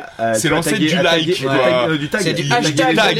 c'est le hashtag c'est le l'époque, hashtag, c'est de dire sur mon album, il y a eu un tel, il y a eu un tel, Mm. big up à eux, vous connaissez pas forcément leur nom, ce sont les hommes de l'ombre et tout. Alors, ok, je dis pas que le morceau est indispensable, hein, je suis pas en train de dire la piste 16 de Supreme Elle est la meilleure de l'album. C'est le meilleur morceau de rap de tout le rap français. Exactement, voilà. Faut pas exagérer. Il s'appelle Outro. je suis pas en train, je suis pas en train de dire ça non plus, mais par contre, je trouve que c'est une instru de ouf et je trouve que quand même c'est un- une bonne manière de redescendre en douceur. C'est ça, ouais. Voilà. Donc l'album a été nommé aux Victoires de la musique dans la catégorie album rap ou groove. Pardon. Ouais, à l'époque, elle s'appelait comme ça. Ouais, ouais, Moi, j'ai une passion Bah, pour les changements de nom musique. des catégories Ah, ouais. des C'est pas pire que musique urbaine. Hein, C'est ça, franchement, mais c'est J'aime bien, c'est rap ou groove, Mais ça dépend. ou groove Bah, c'est parce que tu peux faire du groove. Parce que tu sais pas. génial. C'est toi, c'est un groupe de groove. Tu dans un groupe de groove. Tu fais quoi comme musique Je fais du groove. yeah. Oh. Et donc en 99, ils ont été nommés, mais ils n'ont pas gagné. Et euh, donc l'album. On sait qui l'a gagné euh, Wow, Non. Ça doit être Mano. Mano. Euh, Ouais. C'est quoi Je suis à peu près sûr que c'est Mano en plus. La tribu. euh, mais c'est ça. bah, Très la- bon choix du comité, hein, ils ont su être visionnaires. Meilleur, meilleur album de rap ou groove ou musique celtique. catégorie qui n'a aucun sens. Ah, ça, Mano, c'est un groupe qui est très très groove. hein. Le dernier concert d'NTM a été donné à Genève le 18 décembre 98 et vous avez le DVD aussi qui est disponible et qui est sorti donc en 2000 où vous pouvez retrouver donc ce concert un peu mythique euh, de NTM qui est maintenant sur YouTube d'ailleurs aussi en version découpée que vous pouvez regarder et qui est vraiment euh, cool où on voit vraiment le groupe se donner à bloc. Et il y a une super ambiance. Et en fait ils pensaient refaire une suite l'année la saison d'après. Bon on en a déjà parlé tout à l'heure. Mais malheureusement elle n'a pas eu lieu. Ils avaient perdu un- il y a tout un parc des princes qui était prévu mais le concert n'a jamais eu lieu non plus. Et après NTM est revenu donc plusieurs années après. Et là ils sont de retour pour les 20 ans. Ouais. Donc en gros le groupe là, donc est en tournée actuellement, ils vont être dans beaucoup de festivals cet été et Pas euh, tant que ça. Non mais quelques festivals Mais donc euh, dont les Vieilles Charrues et les Francophiles de Ah La ouais. Rochelle. Ah bon Trop bien. Est-ce qu'il y a un podcast on n'a pas dit le nom Francophonie de La Rochelle Bah, Jusqu'à maintenant, il y avait NTM et là tu Voilà. d'en parler. Parce qu'en euh, fait, à part Louane, tous les groupes qu'on a fait sont au Francophonie cet été, Mhm. donc. euh, Il n'y a pas de pub là-dedans. hein, c'est Et Benjamin. Violet, mais. mais... Ouais, mais il Mais sera il était l'année dernière. Ouais, voilà. On est d'accord que cet album, c'est un des, vraiment des albums cultes du rap français. On voulait en parler parce que c'est les 20 ans de l'album et donc c'était important d'en discuter. Pour nous, c'était un côté un peu cool en plus de parler d'un album qui est un album qui, est- qui dure sur les années, qu'on a pratiquement tous écouté à part Morgan, qui l'a découvert Ouais. grâce à podcast. Mais ça sert aussi à ça et c'est cool, cool. d'avoir quelqu'un Bien qui sûr. euh, ne connaissait pas J'ai forcément. découvert tellement Ouais, moi je l'ai redécouvert pour le podcast. coup grâce à podcast. Ouais, et moi aussi, c'est vrai que ça faisait, moi, ça faisait longtemps que je l'avais pas écouté. En fait, ça m'a fait très plaisir de le redécouvrir. Et, surtout, que- on, euh, pour les gens de notre génération, je pense qu'il y en a plein qui connaissent les gros tubes, mais en fait, la, la plupart des tracks, ils connaissent pas du tout. Ça- Ouais, moi surtout ce que je trouve fou là, en me remémorant en fait un peu toute cette époque et tout, c'est de voir à quel point leur art de la formule a perduré dans le temps. Ouais. C'est-à-dire de dire que 20 ans après, il y a encore des gens qui utilisent des expressions que t'as mis dans ta chanson. complet. C'est un truc de fou, en vrai. cool. Et puis il y a peu d'artistes qui arrivent à faire ça, quoi. Et Les modes passent musicale. tellement vite et tout que voilà, même si après, bien sûr, qu'il y a des côtés un peu démodés, voire limite un peu kitsch sur certains passages, parce que on a les 20 ans qui nous permettent de dire ça en plus, mais sinon, je trouve que dans l'ensemble, quand même, il y a plein de trucs qui sont restés dans les annales. Et ouais, ça fait partie en fait de l'héritage aussi du hip-hop. C'est vrai que toutes les générations, même les nouvelles générations de rappeurs, connaissent NTM et que c'est vraiment un des passages forcés parce que ça reste un truc culte et que ce sera obligatoire comme IAM le sera aussi d'une certaine manière avec l'école micro d'argent ou Ombre et Lumière. C'est des albums qui ont marqué. Tu Ouais, vois, mais c'est comme, Paris sous les bombes, tout ça, c'est des albums qui resteront dans le rap C'est classique et pour le meilleur et le pire. Exactement. Et en fait, ce qui est cool, c'est que on se rend compte que bah, la musique actuelle, elle est hyper influencée par ça et que, comme on l'a dit au début, c'est un album qui est hyper actuel. On écoute les paroles. Franchement, on ne dit pas que ça a, ça a 20 ans. À part le côté un peu désuet des prods, ça on est d'accord Mm. qu'il y a un Ouais, côté, ouais. c'est pas la, la Puis il y prod avait la restriction aussi de l'époque, euh, des machines, technique, etc. la Ouais, technique, technique, il y a une évidemment, technique qui avait est une, hyper forte. une, une Mais- mémoire très très courte des samples, donc d'où la répétition Ouais, des, des continuelle en fait des samples. Donc en tout cas, tout ça pour dire que c'est un album qu'on a, que en tout cas moi j'ai adoré réécouter. Je pense que pour vous aussi après. Ouais, complètement. euh, j'ai- même, euh, je vais continuer à prendre du plaisir à réécouter euh, des Ouais. morceaux. ouais. On espère que ça vous a plu. Yes. On vous fait des bisous. Ouais. Et on vous dit Bisous. À bientôt. À tout bientôt. À bientôt. bientôt. Podcast.